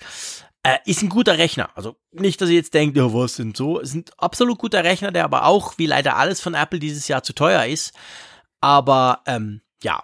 Komm, lass uns zum Mac Mini gehen. Der wurde ja auch vorgestellt. Den habe ich jetzt seit ein paar Tagen da. Ist noch viel zu früh für ein Fazit. Ich werde da jetzt nicht irgendwie Kurztest oder so, aber der war, der wurde ja auch komplett erneuert und der ist ja in Space Gray. Ja, der, der Mac Mini ist ja in das Pro-Segment aufgerückt, was so sein Setup angeht. Also er ist ja vom Einstiegs-Mac als Alternative zum Windows-PC weg hin jetzt zu einer Maschine für den etwas anspruchsvolleren Nutzer. Die Gerüchte verstärkten sich so ab August, dass Ja. da irgendwas kommen könnte. Auch da herrschte etwas Ungläubigkeit, weil der Mac Mini ja schon etwas stiefmütterlich behandelt wurde von Apple zuletzt. Und da ist er nun. Jetzt steht er bei Jean-Claude auf dem Schreibtisch. Genau, jetzt steht er bei mir auf dem Schreibtisch. Das mein altehrwürdiges Thunderbolt-Display ist angeschlossen. Er ist super flüsterleise, er ist wunderbar, er wird ungefähr handwarm. Gut, ich mach, ich bin ja nicht so, der es ist nicht Final Cut Pro da drauf am Rendern, aber ich habe das Basismodell quasi bekommen für, für knapp unter 1000 Franken oder Euro. Gibt gibt's ja noch mit 6 Core und man kann ganz viel RAM einbauen und SSD. Also man kann das Ding richtig hochspecken und wird dann auch in Preisregionen katapultiert, die man sich niemals für ein Mac Mini vorstellen hätte können. Ja, cooles Gerät. Wir werden dann mal noch ein bisschen ausführlicher drüber sprechen, aber war schon schön zu sehen, ich sag mal, jetzt als Mac-Liebhaber, wie wir es ja sind, oder als Mac-Nutzer auch, dass ja Apple, das kann man sicher sagen, dieses Jahr kam ja Mac-technisch schon einiges. Wir haben die neuen MacBook Pros gesehen, wir haben das MacBook Air komplett neu, der Mac Mini komplett neu. Ähm, da hat man schon gemerkt, okay, also so ganz vergessen im Sinn von, ja, wir machen jetzt nur noch iOS-Geräte und iPad Pro und so, sind die Macs zum Glück nicht, oder? Ja, ja. Also ich meine, im Desktop-Bereich iMac war es ja dafür umso stiller. Der hat gefehlt, definitiv. Aber du hast schon recht, also es gab auch eine ganze Menge Mac-Neuigkeiten. Und ich würde auch nicht sagen, gut, vielleicht waren die anderen Sachen auch teilweise so, so feature-schwach, dass, dass es gleichwertig aussah. Ja. Aber es, es war jetzt nicht so, dass man das Gefühl hatte, der, der Mac wurde jetzt nur mit kleinen Updates äh, geliefert und die iOS-Geräte zum Beispiel waren jetzt alle herausragend gut, was wir auch in Nee. manchen Jahren hatten, Ja. wo es eher so wirkte, Prozessor-Update. Das, das war es ja mitnichten. Also es war schon so, dass ja im Mac-Bereich auch gewisse kleine Aha-Erlebnisse sind. Alleine schon, dass, dass es überhaupt Updates mal wieder gab, wie eben beim Mac Mini oder MacBook Air, dass man eben dann da Produktnamen gehört hat. Ich meine, MacBook Pro war weniger überraschend, weil das die ganze Zeit weitergelaufen ist. Ja, genau. Aber, aber diese anderen beiden Namen waren ja durchaus mit einem großen Fragezeichen versehen in der Zukunftsfrage. Ja. Und da haben wir Antworten gekriegt. Insofern kein uninteressantes Mac-Jahr, definitiv. Nee, das war es definitiv nicht. Das ist so. Ja, und dann könnt ihr ja, wir haben es in der letzten Folge ganz ausführlich besprochen, in der 148er, ihr könnt ja jetzt mit dem iPhone und der Apple Watch zahlen. Juhu. Hat uns fast das ganze Jahr beschäftigt. Habe ich heute erst wieder getan und mich daran erfreut. Ja. ja, wir haben auch viel Feedback dazu bekommen. Also Oh man kann ja, sehen, wir werden, wir werden ja sicherlich in der nächsten Sendung dann der ersten des neuen Jahres dann auch darüber sprechen, über einige Zuschriften, die wir Mhm. zum Thema bekommen haben. Wir können am Feedback ablesen, dass es die Hörerinnen und Hörer des Apfelfunks auch sehr beschäftigt und da auch schon viele damit unterwegs sind. Ja. Also ich würde einfach mal so grob gesagt, so grob sagen, ein Thema, was eben dann doch viele dann schon sehnsüchtig erwartet haben mittlerweile. Mehr als ich so dachte. Ja, das stimmt, das geht mir auch so. Also ich, ich, wenn man guckt, wie Twitter explodiert ist an dem Tag, wo es losging, aber immer noch eigentlich auch und wie viele vor allem wir Zuschriften auch bekommen haben. Also es war wieder so, es ging so richtig hoch mal wieder mit den Zuschriften. Wir kriegen ja immer viel Feedback von euch, was wir extrem schätzen, was wir alles lesen, längst nicht alles beantworten, auch nicht alles in die Sendung nehmen können, aber wir lesen das alles. Alles. Und ähm, da kam jetzt auch wieder ganz viel. Und das ist sehr spannend. Ich meine, es war natürlich auch halt lang ein Thema. Also ich kann mich kaum, ich, ich sage das jetzt völlig wertfrei, also nicht, dass du jetzt denkst, jetzt lässt er da wieder, aber da mhm. könnt ihr ja nichts für. Aber es war wirklich, ich meine, das ging irgendwie nach der WWDC los, da kam diese Ankündigung ja. und das kommt noch dieses Jahr und so. Und dann hat man, dann war das quasi die ganze Zeit, hat man sich überlegt, ja, wann kommt's denn, was ist denn jetzt und die Bank und hier eine Webseite und da noch so Supportseite. Und dann kam es wirklich ja erst, ja, eben erst gerade, also es kam mhm. da wirklich Ende Jahr, hat aber so, ich sag mal, medial auch oder uns vor allem auch ziemlich lang beschäftigt. Ja, es ist ja außergewöhnlich, dass Apple vor vier Jahren, vier Jahre alt ist das schon, das Apple Pay, Krass. dann so etwas dann herausbringt und dass es in einem so wichtigen Absatzmarkt wie Deutschland dann tatsächlich nach vielen, vielen, vielen anderen kleinen Ländern kommt. Das ist außergewöhnlich. Eigentlich jedes Apple-Produkt geht ja erstmal so in die USA, ja und Großbritannien vielleicht noch und im zweiten Wurf geht es dann nach rüber auch nach Europa genau. und Deutschland, Frankreich so, das, das sind so die klassischen Absatzmärkte. Aber es zeigt halt, und, dass Apple Pay, da hat halt Apple nicht alleine in der Hand. Das ist genau der Punkt. Ja, Im Unterschied genau. zu, sie können ja bestimmen, wo sie ihr iPhone 10R verkaufen wollen. Bei Apple Pay ist das halt nicht so und da müssen je nach Land unterschiedliche Hürden genommen werden und das verzögert sich dann sicher. Ich bin sicher, wenn Apple könnte, würden die das mehr oder weniger global ausrollen, so schnell wie möglich. Ja, Aber sie sind halt sicher. nur ein Teil der ganzen Kette. Sicher. Also ich weiß natürlich jetzt nicht äh, in puncto, wie sie das gerne aufschalten würden, damit dann nicht Überlastungen kommen. Sie wollen natürlich auch, dass der Dienst ja dann auch dann super funktioniert, mhm. dass sie dann, das ist ja mal eine andere Herausforderung, dann meinetwegen 20 Länder gleichzeitig aufzuschalten. Ja, okay, oder dann so peu à peu, ja. gerade so einen großen Brocken wie Deutschland, sollte man vielleicht nicht an einem Tag mit 80 anderen Ländern machen. Ja gut, jetzt aber alle mit Bargeld. Das denkst du, Mann. Ja, ja, das ich weiß. Ich, ich werfe dir das immer wieder an den, an den Kopf und ähm, ja, mir, mir und den, den, den Hörern vor allem, denn da kriegen wir ja auch massig immer Zuschriften deinetwegen. Ich ziehe das gleich wieder zurück. Nee, nee, nee, ich lasse es stehen. Quatsch, ich ziehe nie was zurück. Ja, Aber nee, es ist natürlich genau der Punkt. Also Apple, klar, macht das schon dort, wo sie Möglichkeiten sehen, letztendlich, dass so ein Dienst auch angenommen wird.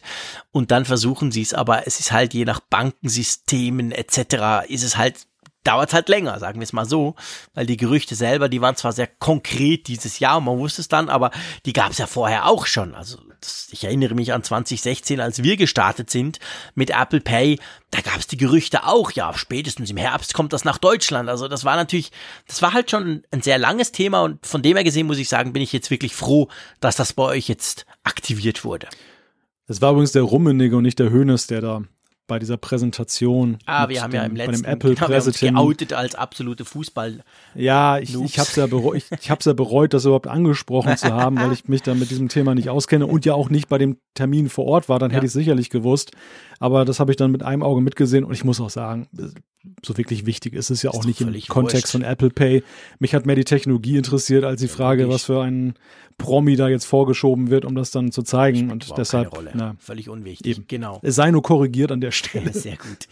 Ja, ähm, lass uns mal, bevor wir dann die Events mal angucken, diese vier, die es ja gab, lass uns mal so ein bisschen Highlight. Also ich meine, wir haben jetzt alles vorgestellt, sage ich mal. Wir haben alles mal kurz mhm. angesprochen, wir haben es bewertet. Was war, wenn du jetzt über diese ganze Liste guckst, dein persönliches Highlight dieses Jahres? Aus Apple-Sicht, also vom Apple-Jahr. Das Highlight vom mhm. Apple-Jahr, sagen wir es so. Ich bin zwischen zwei Geräten hin und her gerissen. Mhm. Das eine ist das iPad Pro und das andere ist die Apple Watch Series 4. Also das waren so meine Highlights dieses Jahres, wo ich wirklich sage, dass die sich herausragend entwickelt haben. An Platz drei käme noch gar nicht mal der, wegen der Technologie, aber wegen der Bedeutung das günstigere iPad-Einstiegsgerät. Ich glaube, das hat für Apple hat das eine sehr zentrale Bedeutung und für alle iPad-Freunde ist es ein gutes Zeichen, wenn eben das iPad nicht dann weiter in eine negative Richtung abdriftet. Deshalb habe ich das dann auch dann als positiv empfunden, ohne es selber wirklich jetzt mhm. akut benötigen zu müssen oder wollen. Mhm. Also bei mir ist ganz klar der HomePod. Tatsächlich. Nein, natürlich nicht. Was weiß ich, du hast nein, zwei Stück zu Hause. Nein, natürlich nicht, verdammt. Aber weil du natürlich genau das sagst, was ich auch sagen wollte und wir ja wieder mal auf Kuschel machen hier. Ähm, bei mir ist auch so, also ich, ich würde die Apple Watch Series 4 an, an erster Stelle setzen. Also wenn du mich jetzt fragen oder wenn du mich zwingen würdest zu sagen, so, jetzt pick dir da eins raus. Ich will nur ein Highlight von dir. Dann wäre es bei mir tatsächlich die Apple Watch 4. Ich bin wirklich sehr glücklich damit. Ich war ja mit dem iPad Pro vorher auch glücklich. Also das 10.5er das hat, ich sag mal, das konnte eigentlich alles, was ich brauche, seien wir ehrlich. Ich konnte damit perfekt arbeiten. Ich habe mehr als eineinhalb Jahre damit sehr viel gearbeitet. Das, das neue iPad Pro ist natürlich viel faszinierender, sagen wir es mal so. Es ist, es ist wirklich ein Gerät, das mich extrem fasziniert, weil es diesen Schritt gemacht hat, hin zu, zu diesem, diesem neuen halt, ohne, ohne Knopf etc. Ähm, also bei mir ist auch so, ja, es ist tatsächlich die Uhr und, und das iPad Pro, wobei ich schon auch das iPhone, ich meine, es ist halt immer so die Frage, wenn du natürlich rein jetzt mal mhm. deine Nutzung anguckst, wenn wir die, wenn wir jetzt mal auf die Stunden gucken, die ich pro Tag mit einem Gerät verbringe übers ganze Jahr, dann ist natürlich das iPhone ganz weit vorne, weil es gibt kein Gerät, das ich so oft in den Fingern habe wie das iPhone. Und ich bin, wie gesagt, auch sehr zufrieden mit dem iPhone. Ich, ich finde, ich mag das, das sehr. Das klingt jetzt sehr protokollarisch, mein Lieber. Also im Sinne von, wir müssen es ja auch nennen wegen der Relevanz. Aber ich finde, ich wollte eigentlich gerade sagen, es ist eher bezeichnend, dass in unserer Auflistung das iPhone so untergeordnet ist. Ja. Also das ist ja eigentlich immer das Thema gewesen nach einem Apple-Jahr, wo man sagte, das iPhone steht über allem. Ja, letztes Jahr wäre das keine Frage gewesen. Ja. Letztes Jahr, klar, aber, war das iPhone 10, aber, Punkt. Ja. Aber dieses Jahr ist es ja auch so groß gefeiert worden. Also ich finde, Apple hat es ja sehr stark herausgekehrt mit diesen drei Modellen jetzt. Mhm. Ich, ich werte jetzt mal das Max als eigenes Modell, also ja, in den Größen. Und dass am Ende des Jahres wir dann sagen, iPad Pro und, und Apple Watch ja. sind unsere Highlights. Zwei Märkte, zwei Sachen, die ja eigentlich jetzt vom Marktanteil weit, weit, unter dem iPhone dann eben auch liegen. Ja, klar. Ist schon irgendwie bezeichnend. Also, ja, es war halt auch trotzdem ein S-Jahr. Sorry, let's face it. Ja. Also, das war ja. ein S-Jahr, ganz klar. Natürlich kannst du sagen, das Max gab es vorher nicht. Da ist es eine große Sache. Aber gerade wir, die halt von einem Zehner kamen, was ja nicht der normale Weg ist, ähm, ja, seien wir ehrlich, dann haut dich, hauen dich die 10 Esser nicht mehr vom Hocker. Weil du hast das ja schon ja. erlebt. Klar, die Kamera ist ich besser, aber ja. so aber wahnsinnig ich fand noch nicht mal, die nicht. Ich fand noch nicht mal, ohne jetzt die Geräte schlecht reden zu wollen, nee. weil ich, ich mag das, das, das 10S, was ich hier liegen habe. Aber es war noch nicht einmal eines der besten Esser-Jahre. Also wir, wir haben ja tatsächlich ja.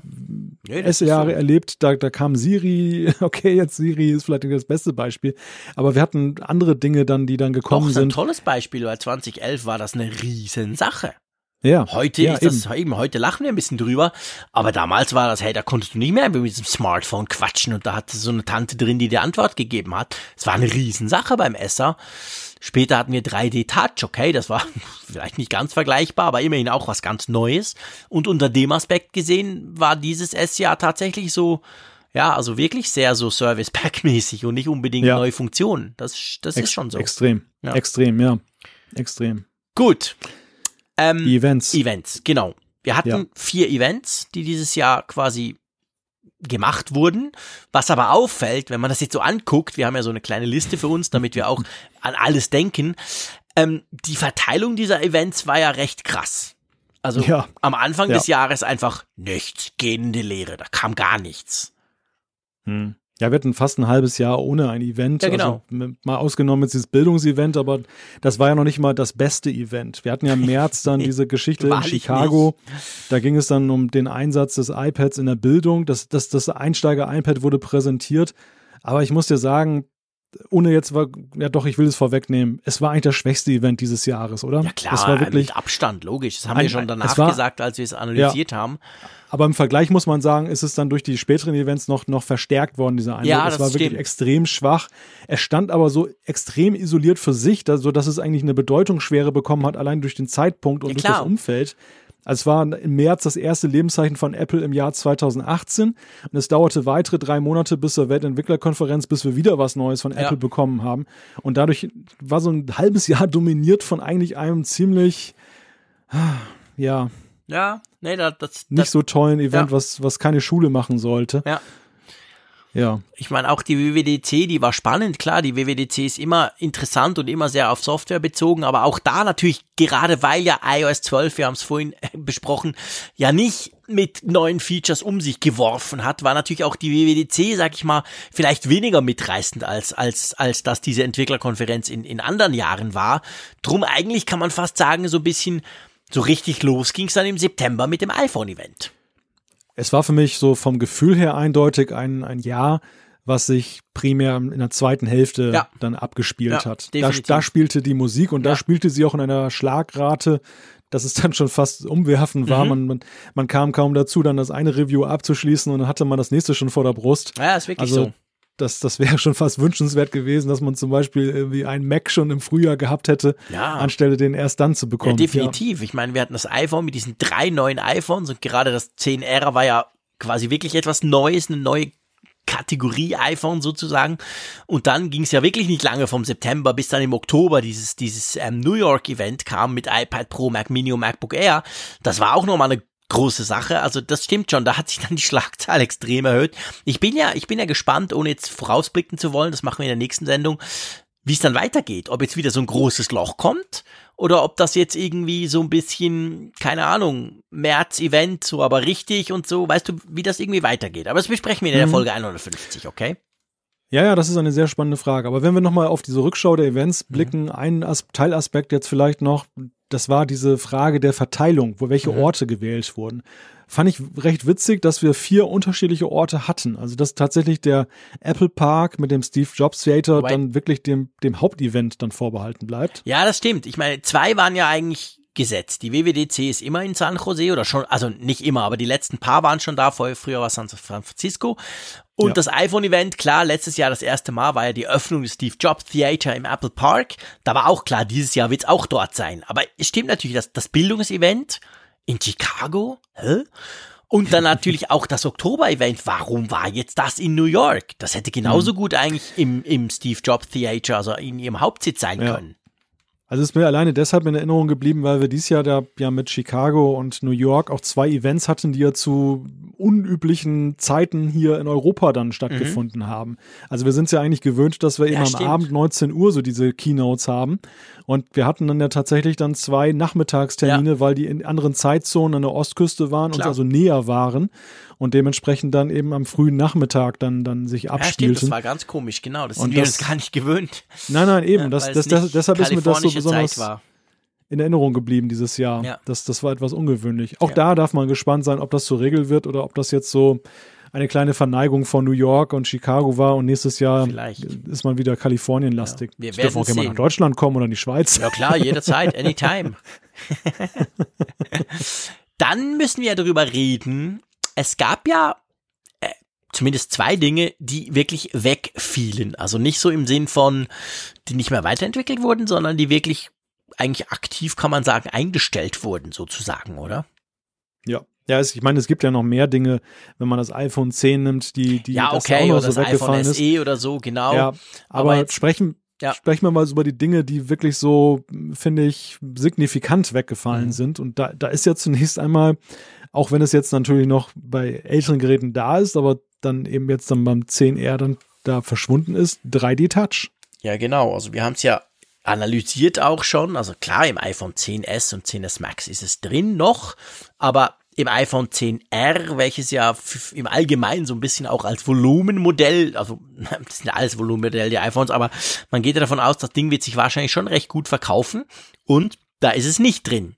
Und du hast ja letztes Mal, als wir darüber gesprochen haben, vor ein paar Folgen, hast du schön gesagt, du hast gesagt, guck, wenn ich als Softwareentwickler nicht mehr hundertprozentig davon ausgehen kann, dass es drin ist, dann mache ich nichts dafür. Und damit muss man eigentlich sagen, ist das Ding tot. Weil wenn neue Geräte ohne das rauskommen, wo es doch sonst alle iPhones hatten, dann ist das ein klares Zeichen. Und wir beide, glaube ich, rechnen ja damit, dass das auch bei den, ich sag mal, bei den ganz teuren iPhones mittelfristig mhm. rausfliegt. Ja, 3D Touch hätte ein anderes Signal verdient, nämlich das Gegenteilige, ja. dass es auch auf dem iPad verfügbar ist. Genau. Und nicht, dass es jetzt auf dem iPhone, wo es ja wenigstens konsequent gehandhabt wurde, ja. dann auch noch jetzt dann Lücken gibt. Ja. Das macht die Landschaft dermaßen unübersichtlich, dass es dann fast touchbar Charakter hat. Ja, das hat effektiv was. Finde ich sehr schade nach wie vor. Obwohl ich ja. auch sagen muss, ich, ich war ja entsetzt, als das bei der Vorstellung klar wurde quasi. Haben wir damals schon nach, in unserer großen Keynote-Folge, in unserer vierstündigen, haben wir darüber gesprochen. Und dann Seit ich aber das iPhone 10R bei mir zum Test habe, habe ich festgestellt, okay, dieses, wie heißt das dort? Haptic Touch? Nee, Haptic Touch. Doch, Haptic Touch, ja. gell? Mhm. Also dieser Ersatz quasi, der kommt nicht an 3D Touch ran, aber Na. der kann schon recht viel. Also das ist. Na. Ja, es ist ich klar, ich wenn, ich, wenn ich ne? ja genau, wenn ich, wenn ich wählen kann, möchte ich 3D Touch, aber letztendlich ja. kann ich mir tatsächlich auch vorstellen, warum es für viele Leute wahrscheinlich sogar eher intuitiver ist, dieses Mhm. Long Press, Ja. weil man sich das tatsächlich gewöhnt ist von verschiedenen Dingen, als Ja, dieses genau. 3D-Touch mit quasi feste draufdrücken. Also es fliegt, 3D-Touch fliegt raus, da sind wir uns einig, aber es gibt eine, zumindest teilweise eine Alternative. Ja, es, es gibt ja eine lebhafte Diskussion generell darüber, über bestimmte Touch-Gesten oder dieses Schütteln, um rückgängig zu machen. Also ist das Problem von 3D-Touch war, dass es ja nicht sichtbar war. Es war Ja, genau. eine faszinierende, potenzialreiche Technologie, weil du durch diese dritte Dimension hat sich nicht per se erschlossen, genau, dass es durch da diese, ist. diese Tiefe, die du dann plötzlich reinbringen konntest, hättest du wunderbare Sachen damit machen können. Aber was bringen dir diese wunderbaren Sachen, wenn sie keiner sieht und erst recht keiner nutzt? Ja. Und ich Haptik-Touch, naja, ich meine, gib dem Kind einen neuen Namen. Long Press ist so alt wie Multitouch. Mhm. Und am Ende, ja, ist auch das eine Geschichte, die, die zwar als Ersatz ganz nützlich ist, die aber genauso unsichtbar bleibt und Ja, das, das, das Problem von 3D-Touch auch nicht löst. Also es ist jetzt nicht eine Verbesserung, sondern einfach nur eine Einsparung von der Hardware-Komponente, was die Herstellung dann günstiger macht. ja, genau.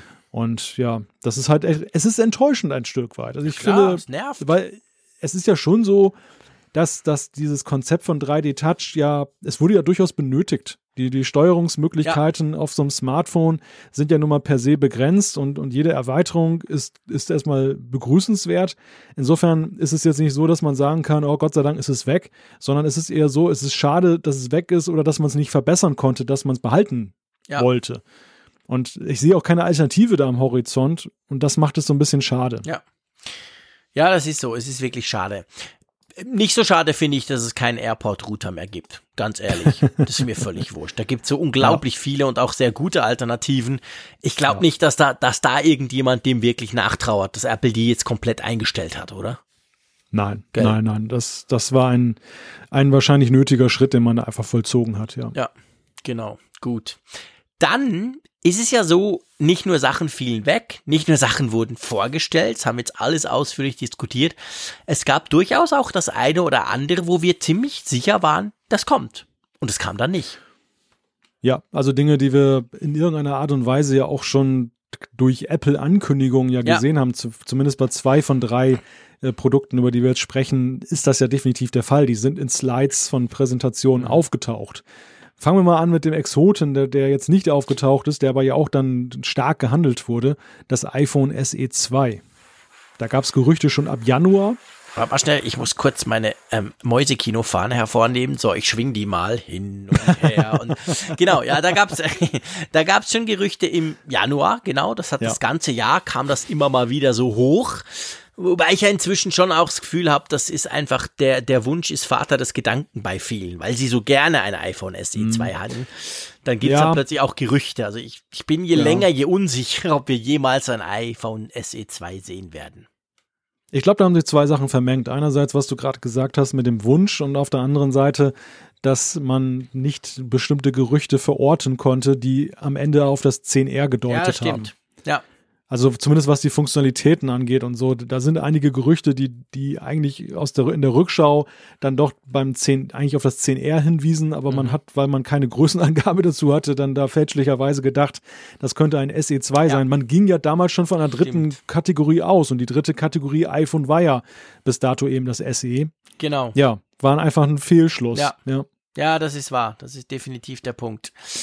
Ja, und dann gab's zwei Sachen, ähm, da hast du recht, die wurden, äh, von denen wurde gesprochen, und zwar von Apple, nicht von irgendwelchen Leakern oder irgendwelchen Freaks wie uns. Und da ist ja AirPod 2. Also wir, wir haben eigentlich schon, also ich muss ganz ehrlich sagen, ich habe, ich war ziemlich sicher, dass dieses Jahr neue AirPods kommen. Also über die, die eigentlichen Ohrhörer selber wissen wir ja nichts, weil da war nichts von zu sehen. Was Stimmt. wir aber schon gesehen haben, war das Ladecase der AirPods 2, denn Apple zeigte ja damals bei der Ladematte, die sie eigentlich dann ja einführen wollten, eben auch die Möglichkeit, das dann wireless aufzuladen, das, das Ladecase. Da es das bei den AirPods 1 nicht gibt, war ja klar, das sind die AirPods 2, die da auf dem Ding drauf liegen. Genau, und inzwischen sehen ja die Gerüchte ein bisschen anders aus, besprechen wir das nächste Mal, wo es da hingeht, aber das hängt natürlich zusammen, was du gesagt hast. Du hast gesagt, diese AirPods 2 oder eben das Ladecase, um das ganze wireless laden zu können, das hätte man ja dann auf diese ominöse Matte legen können. Airpower. Du hast letztes Mal hast du es wunderschön gesagt im Podcast. Du hast gesagt, eben Airpower wird dann irgendwann mal in den Wortschatz übergehen für etwas, was niemals kommt, was man sich aber durchaus hätte wünschen können. Ja, Airpower wurde ja ganz konkret zusammen mit dem iPhone 10 vorgestellt. Hey, wir erfinden Wireless Charging neu. Coole Sache. Schaut mal hier. Und bis heute haben wir nichts gesehen. AirPower war der Lacher des Jahres 2018. Ja, das kann man wirklich sagen. sagen. Es hat uns wirklich ja durchgehend beschäftigt. Ja. Von Anfang bis Ende, ohne dass irgendeine Auflösung kam. Das Jahr ist ja jetzt quasi rum. Also ja. wir können, glaube ich, 2018 da jetzt besiegeln und ja. es ist ja auch nach wie vor ungewiss, was und wie und wann da. Keine Ahnung. Da jetzt dann noch kommt. Also ja, man weiß nichts. Also Stand nee. aktuell man weiß eigentlich nichts. Was man weiß, fassen wir nochmal zusammen dann in der nächsten Folge, wenn wir den Ausblick ja. machen aufs nächste Jahr. Drum genau. nicht vorgreifen. Ganz ehrlich, lieber Malte, es gibt für mich in diesem Jahr nicht nur Apple-technisch. Ich würde fast so weit gehen und zu sagen, ganz generell, ein absolutes Highlight, das im Juni über die Bühne ging. Juli, ich bitte dich, Juli. Nee. Erster. Nein, nein, Juni. Na, ehrlich. Ja, lang, lang ist her.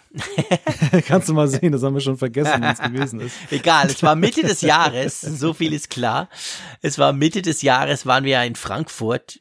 Wir zwei haben uns zum ersten Mal überhaupt gesehen und wir durften 90 Hörerinnen und Hörer einladen und die haben wir auch gesehen und mit denen zusammen haben wir eine Podcast-Folge aufgenommen. Mit dem zusammen haben wir einen ganzen Abend, eine ganze Nacht lang diskutiert das war schon, also das ist so, das ist so eine der Geschichten. Wir haben es ausführlich ja schon thematisiert im Vorfeld. Wir haben monatelang vorbereitet. Es gibt, wie ich finde, zwei super gute Videos dazu. Das eine ist von der Veranstaltung selber, die ganze, also diese ganze, diesen ganzen, diese ganze Aufnahme, alles gibt's als Video auf unserem YouTube-Kanal und dazu haben wir auch noch einen kleinen Film gedreht, quasi, wo wir so ein bisschen erklären, wie, wo, was. Und das war schon, also selbst heute noch, ich habe letztens gerade wieder diesen Film angeguckt und dachte so, boah, da läuft es mir immer noch kalt den Rücken runter. Ja, es war Wahnsinn. Also ich muss noch mal kurz jetzt äh, erstmal das Datum korrigieren. Du hattest recht, ich aber auch. es war am 30. Juni, Geil, genau. aber ist released worden am 1. Juli. Und das hat uns dann Sehr im schön. Juli über auch noch dann intensiv in der Nachbetrachtung Klar. beschäftigt. Deshalb bin ich ja eher im Juli dann Super, jetzt verortet genau. gewesen. Der Samstag Kopf her. und der Sonntag war es ja. ja, ja, es war, war genau eben auf der, auf der Kippe dann zwischen den beiden Monaten. Es war großartig. Also Apfelfunk Frankfurt war echt Wahnsinn. Es war eigentlich eine Sache, die überhaupt nicht so absehbar war, als wir in das Jahr 2018 gestartet sind. Nein. Man kann ja, man kann ja aus heutiger Sicht auch sagen, wir, wir haben da eigentlich im Spaß eigentlich das so mehr oder weniger ja, angefangen, das Thema. Ja, wir es gab zwar verschiedentlich so Anstöße ja. nach dem Motto, macht doch mal ein Hörertreffen mhm. oder vielleicht wollt ihr sogar mal live etwas machen. Mhm. Aber wir haben immer so gedacht, ja, ja, mal gucken. Ne, so, ja, könnte man, muss aber da, nicht sein. Da kommt doch sowieso nachher keiner. Und, und wir waren ja tatsächlich, das kann man ja auch sagen, auf dem Trip, wir wollen uns beide einfach mal treffen. Ja, ne? ja also, das, war, das, das ja vorher nie getan haben. der Hauptpunkt. Das war Richtig. die Motivation, das überhaupt zu machen. Und was daraus geworden ist, das äh, ja, sprengt auch in der Rückschau jede Vorstellung. Ja. Also Apfelfunk Frankfurt war schon wirklich absolut genial. Mein absolutes Highlight in diesem Jahr. Ja, bei mir auch. Also absolut, muss ich wirklich sagen. Also es hat irgendwie, ich finde, das hat, das hat den Apfelfunk spannenderweise und damit konnte man wirklich nicht rechnen auf, auf nochmal also wir hatten auch viel mehr Hörer von dem Moment an plötzlich, witzigerweise. Und die, die Kurve ging dann nochmal hoch. Wir, ihr wisst, wir definieren uns ja nicht über unsere Hörerschaft, aber wir freuen uns natürlich, weil, weil Hörer sind zum Glück bei uns auch immer mit Feedback verbunden, mit irgendwie Community. Also man merkt dass dieser Zusammenhalt, der wurde gestärkt.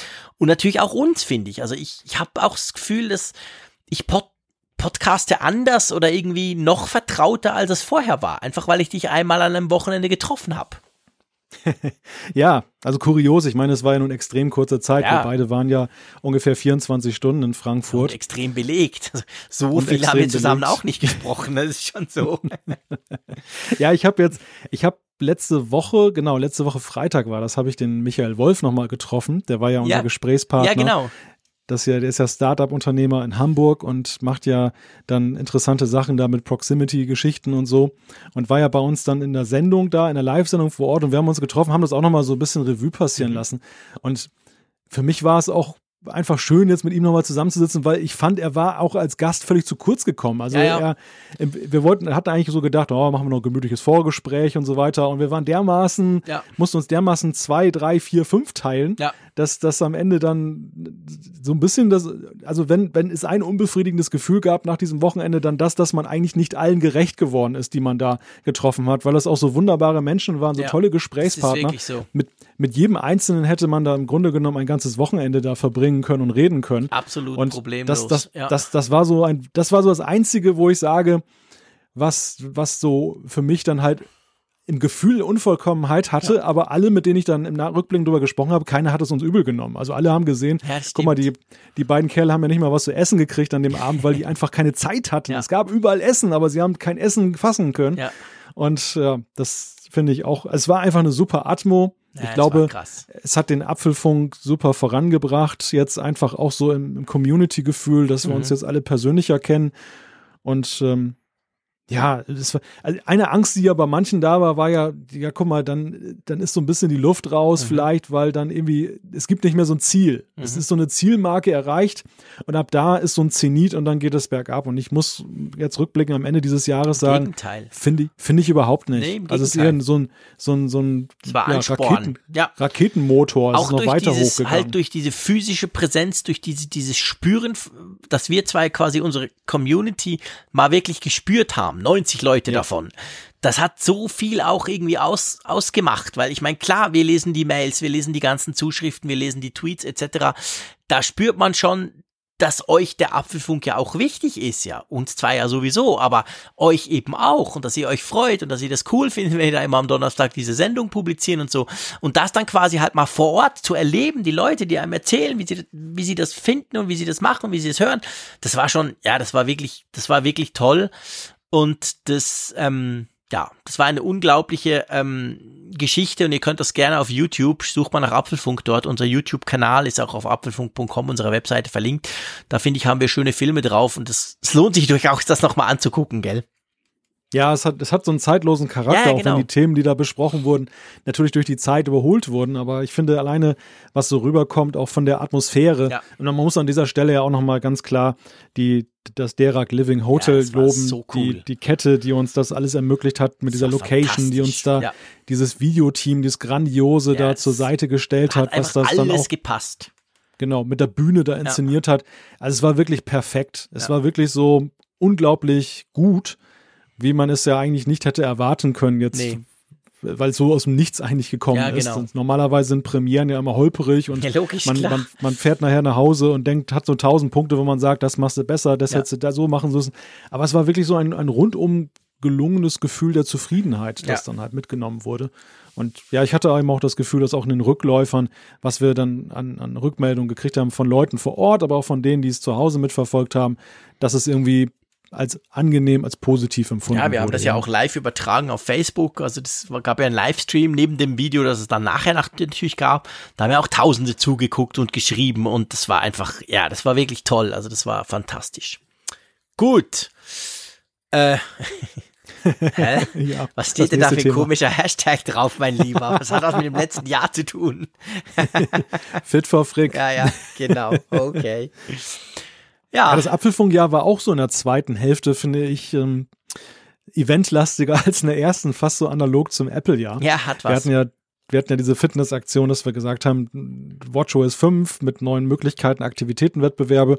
Und das war ja so die, die zweite Schnapsidee dieses Jahres, die uns dann gekommen ist. Lasst uns doch mal die Hörer einspannen, dass sie einfach mal mit uns einen Aktivitätenwettbewerb eingehen oder untereinander und am Ende dann mit dir du sich duellieren, weil du ja der große Meister bist, der alle wegfegt.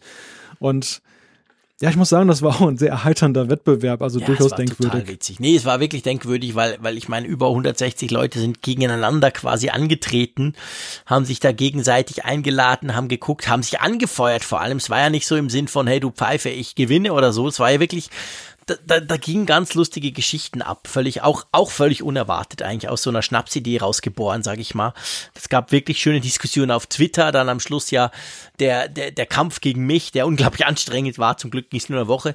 Also das war das war ja, es war auch lustig. Also und vor allem das steht für mich, drum muss es in den Jahresrückblick, das steht für mich so für ich sag mal für die Begeisterungsfähigkeit von unserer Community, die wir haben an Apfelfunk-Hörerinnen und Hörern, wenn man denen irgendeinen Vorschlag macht oder ja, wir könnten ja mal oder so, dann sind plötzlich 100 oder 200 Leute bereit, da mitzumachen. Und das finde ich, hm. das ist eben einfach nicht selbstverständlich. Nach wie vor nicht. Und ja. das finde ich so cool. Ja, das ist, das ist ein ganz wichtiger Punkt. Wir kriegen ja auch immer mal wieder die Frage gestellt, wie haltet ihr das eigentlich durch mit dem Apfelfunk? Also woher nimmt ihr diese Motivation, diese Disziplin, jede Woche auf Sendung zu gehen? Auch in widrigen Zeiten, wo man viel im Beruf und mit Familie zu tun hat, das immer durchzuziehen.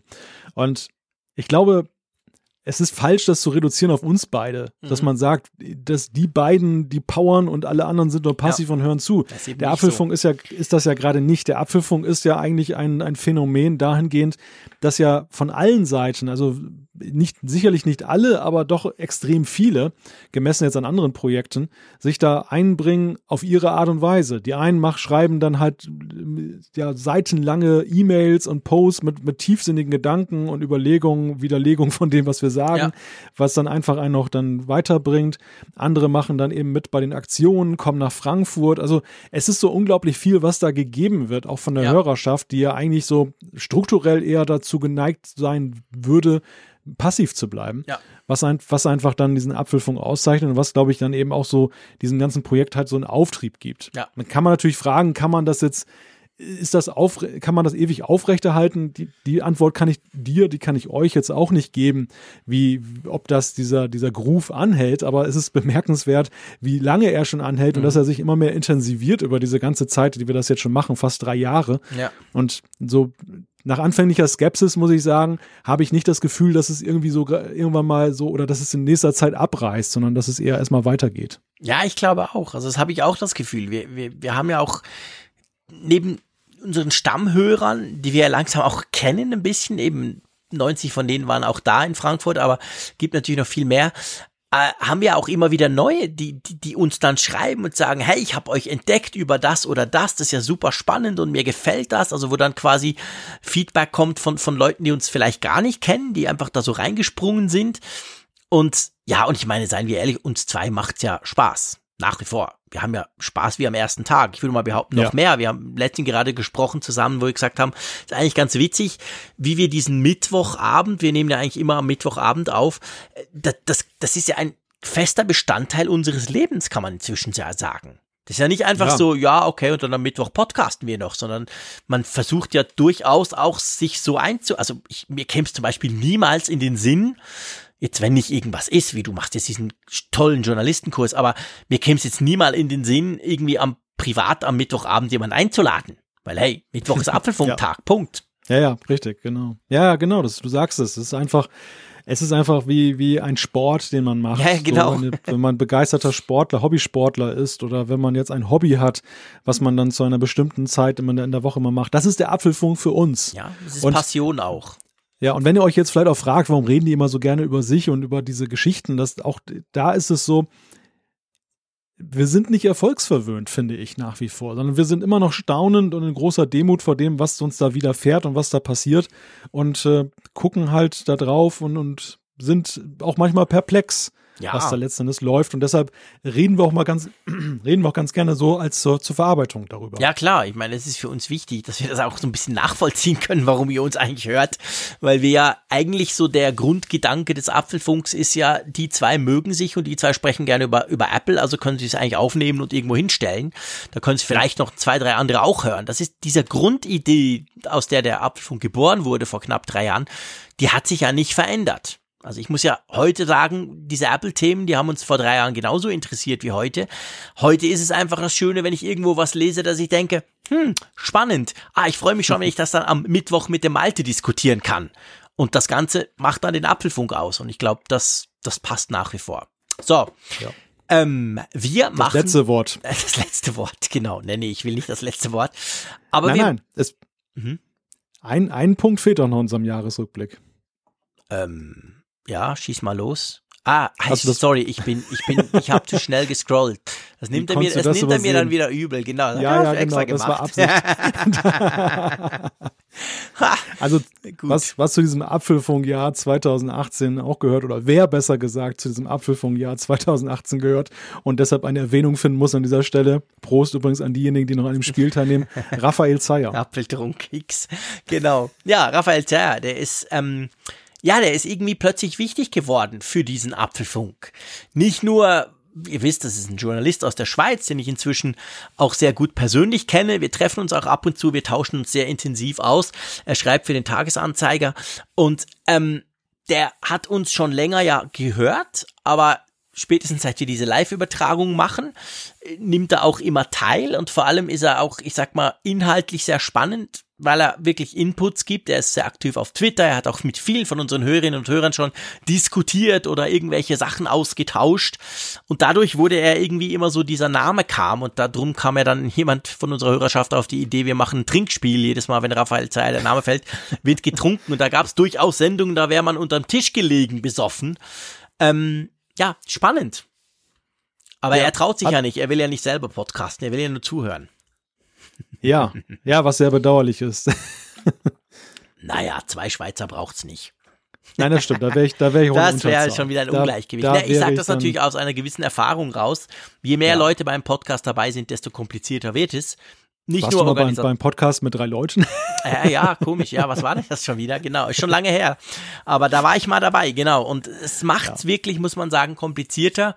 Natürlich, jeder nimmt dann weniger Raum ein und drum, also mhm ihr müsst euch keine Sorgen machen, sage ich mal. Wir haben nicht vor, den Apfelfunk dahingehend zu erweitern, dass wir plötzlich zu dritt sind oder so. Wir können uns durchaus auch Gäste ab und zu mal vorstellen oder so. Wir können uns vor allem auch Live-Events vorstellen. Uns hat das durchaus Spaß gemacht in Frankfurt.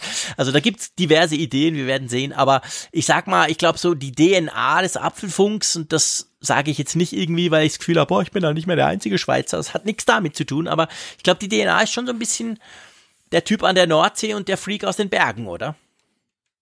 Ja, und wir sind auch so formatfüllend, dass wir eigentlich das kaum Gäste sowieso. neben uns zulassen. Wer kommt schon neben uns zu Wort? Genau, das, genau. so weit kommt's noch.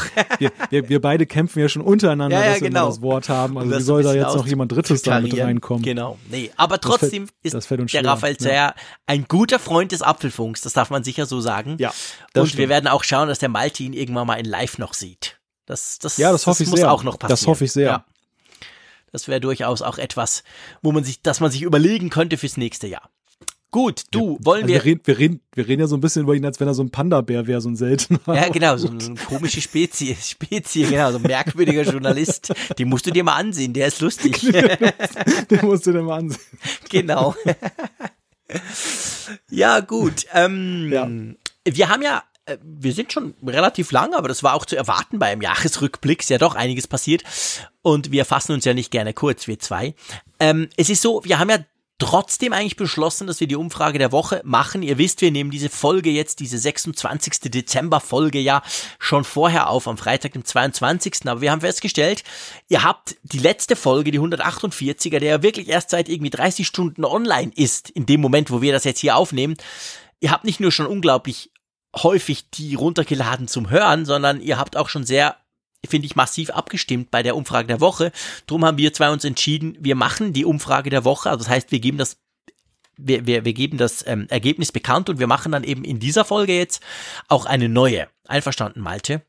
Weil es ja, haben genau. schon fast also 1200 Leute abgestimmt und ich finde, da kann man durchaus. 1400 schon. 1400 schon. Echt? Also wird ja, es wird kräftig geklickt. Während wir dieser zwei Stunden, die wir hier gepodcastet Wahnsinn. haben, ist dann tatsächlich die Crazy. Teilnehmerzahl hochgegangen. Also wir, wir geloben an dieser Stelle, falls das jetzt, äh, der jetzt ermittelte Zwischenstand fundamental abweichen sollte vom Endergebnis, können wir es ja nochmal am 2. Januar kurz thematisieren. Genau, an, genau. Ansonsten gehen wir einfach mal davon aus, wenn es gleich bleibt, dass ja. wir es hier nahezu abschließend behandeln können. Schon krass, ey. Wir hatten nie nach 30 Stunden schon 1426 Teilnehmer in unserer Umfrage. Ist ja Wahnsinn.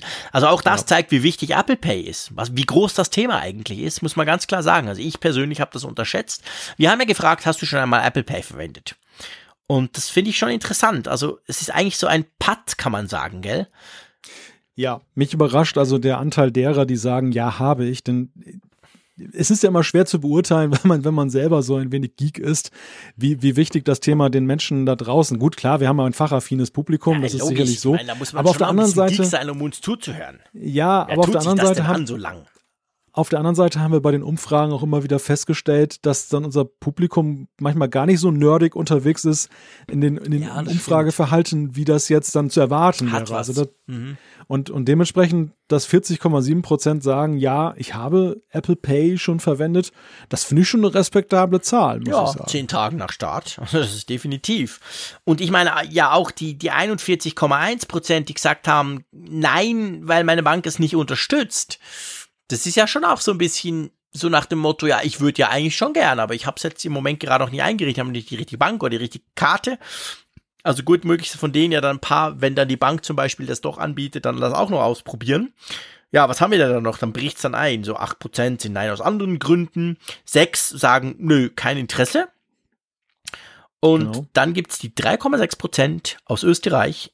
Ne, es kann natürlich irgendwo sein. Nein, kann ich nicht, weil es in meinem Land kein Apple Pay gibt. Und wer wissen will, wo unsere Hörerschaft sitzt, der schnappt sich die Funkgeräte-App, geht dort auf Hörerkarte. Die Funkgeräte-App ist ja die App zum Apfelfunk, egal ob per Android oder iOS. Und darauf seht ihr so ein bisschen, wo die sind. Und das ist natürlich, ich habe vorhin gesagt, die sind aus Österreich natürlich völlig krass falsch, weil wir haben eigentlich, naja, nicht gerade ganz auf der ganzen Welt, aber wir haben recht weit verstreut überall Hörer, gell? In Vietnam, in Malaysia, in Singapur, in Australien, in Schieß mich tot und da gibt's durchaus noch Länder, die natürlich kein Apple Pay haben. Drum müssen das nicht zwingend nur die Österreicher sein, oder? Nein, nein, keineswegs. Also Länder gibt es ja genug, die noch kein Apple Pay haben. Wenngleich ich glaube, dass Österreich wahrscheinlich dann doch recht stark bei diesen 3,6 wahrscheinlich. Prozent dann vertreten ist. Genau. Wir checken noch die Geolocation-Daten, die ihr uns unwissend übermittelt habt. Nein, Quatsch, natürlich nicht. Habt ihr nicht gemacht, keine Panik. Jetzt schießt du aber den Vogel ab. Ja, ist ja nur ein dummer Spruch von mir. Aber nicht, bitte nicht ernst nehmen. Machen wir natürlich nicht. Sehen wir alles nicht, interessiert uns auch nicht. Aber ist cool, wenn ihr abgestimmt habt. Das freut uns, wie, wie, wie stark auch das genutzt wird in dieser App. Also jedes Mal diese Wochenfrage, die wir stellen, das sind ja wirklich, das sind ja hochrelevante ähm, in, Informationen, die wir da kriegen, weil so viele Leute von euch mitmachen. Drum, wir haben eine neue Umfrage der Woche und ich bin wirklich gespannt. Ich bin sehr interessiert an diesem Resultat, weil wir haben euch vorhin ja euer, unser, äh, sorry, unser ähm, Highlight des Apple-Jahres ja schon gesagt und jetzt wollen wir eigentlich so ein bisschen wissen, was war dein Produkt-Highlight bei Apple im Jahr 2018? Wobei umgekehrt wäre es auch witzig gewesen, wenn wir gesagt hätten, was euer Highlight ist und ihr hättet uns gesagt, was unser Highlight ist. Ja, das wäre auch ganz witzig gewesen, genau. Was Ja, denkt ihr, was Malte und JC für ein Highlight haben? genau. Können wir auch Das- mal machen, das- so eine Umfrage. das- ja, wir das teasern was an und sagen dann nichts. Gar keine schlechte Wobei, das Idee. stellt uns also, zu fest ins Zentrum. Interessiert ja eigentlich niemanden, oder? Nein, keineswegs. Außerdem, du bist ja berechenbar, sobald es einen großen Bildschirm gibt, genau, dann bist du, genau. bist du ja total möglichst groß, möglichst guter Bildschirm und go. genau. Ist nicht so schwierig. Ja, nein, die Frage lautet, was war dein Produkt-Highlight bei Apple in 2018? Ich glaube, die Liste schenken wir uns an der Stelle einfach ja, mal. da Die ist kann alles drin, sehen und mehr dann oder tippen. weniger, was, was, Genau. was wir da vorhin Haben- besprochen haben. Haben wir alles gesagt in dieser Sendung und Genau. äh, ja, kann man entsprechend dann nochmal anklicken. Es geht tatsächlich um Hardware. Es geht Ja, jetzt nicht um Genau, Software. es geht nur um wir Hardware. wollen es nicht zu breit auffächern, Ja. aber ja, vielleicht habt ihr ein Hardware-Highlight, vielleicht habt ihr keins, könnt ihr auch auswählen. Genau. Oder etwas anderes. Könnt ihr natürlich auch auswählen. Ja, falls wir das vergessen haben, ich weiß ja nicht, vielleicht, vielleicht ja irgendwie ein Adapter für 9 Euro oder so. Genau, der super wichtig ist. Endlich USB Typ C auf Klinke-Anschlussadapter, den Apple gebracht hat. Ja, sag mal nichts darüber, den habe ich auch im Einsatz. Ja klar, ich auch. Logisch, braucht man ja beim iPad. Tolles Ding. Tolles Ding, genau. Ich habe zwar nicht den Original Apple, ich habe mir hab einen von meinen Android Smartphones, aber der geht ja zum Glück auch. Gut, du lieber Malte, das war wieder eine richtig schon fast epische Sendung, die war richtig lang. Wir haben ein Apple-Jahr besprochen. Ich freue mich ja riesig, weil die nächste Folge ist ja dann im neuen Jahr, im nächsten Jahr. Das tönt so lang und gefährlich. Nee, also ich muss, möchte an dieser Stelle, weil es die letzte Folge des Jahres ja ist, auch mal ganz öffentlich Danke sagen. Dir, lieber Malte, dass du dich da jeden Mittwoch mit mir zusammenhängst und dass wir da ein paar Stunden über Apple quatschen können. Ich finde das großartig. Es macht mir einen gigantisch großen Spaß. Du bist ein guter Freund geworden und ich muss dir sagen, ich freue mich jetzt schon aufs nächste Jahr, wo wir das wieder machen, wo wir das genauso weitermachen, wo wir es genauso regelmäßig weitermachen wollen. Was das Jahr sonst noch bringt, sehen wir dann. Was wir das Gefühl haben, was es bringen könnte, besprechen wir in der nächsten Sendung. Und drum sage ich, bevor ich in die Berge düse, wie immer, Tschüss aus Bern.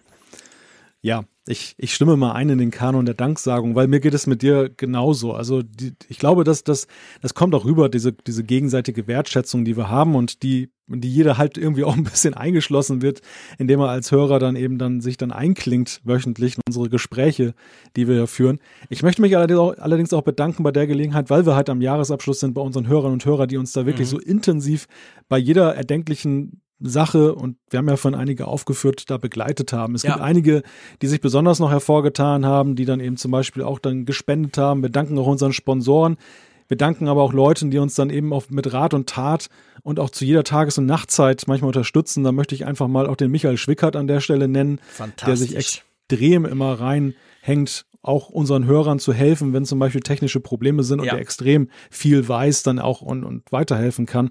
Das sei an dieser Stelle auch mal erwähnt. Die Apfelexperten, also es macht, es ist so ein kleines Apfeluniversum, was sich ja. hier da so aufgetan hat und es ist einfach so jetzt am Ende des Jahres, dann denkt man immer mal wieder so, ich denke permanent drüber nach, aber ich denke Ende des Jahres halt besonders intensiv drüber nach und deshalb einfach sei mir gestattet an dieser Stelle oder uns besser gesagt, dass wir einfach mal Danke sagen. Unbedingt. Kommt, kommt gut ins neue Jahr. Es war ein Knallerjahr 2018. Wir hoffen, dass es dann 19 so lustig und äh, ja, auch spannend weitergeht. Spannend, das ist ja übrigens aber der Begriff, den wir ein bisschen inflationär haben, aber es war wirklich ein spannendes Jahr. Definitiv. Macht, macht's gut, bis dann. Tschüss.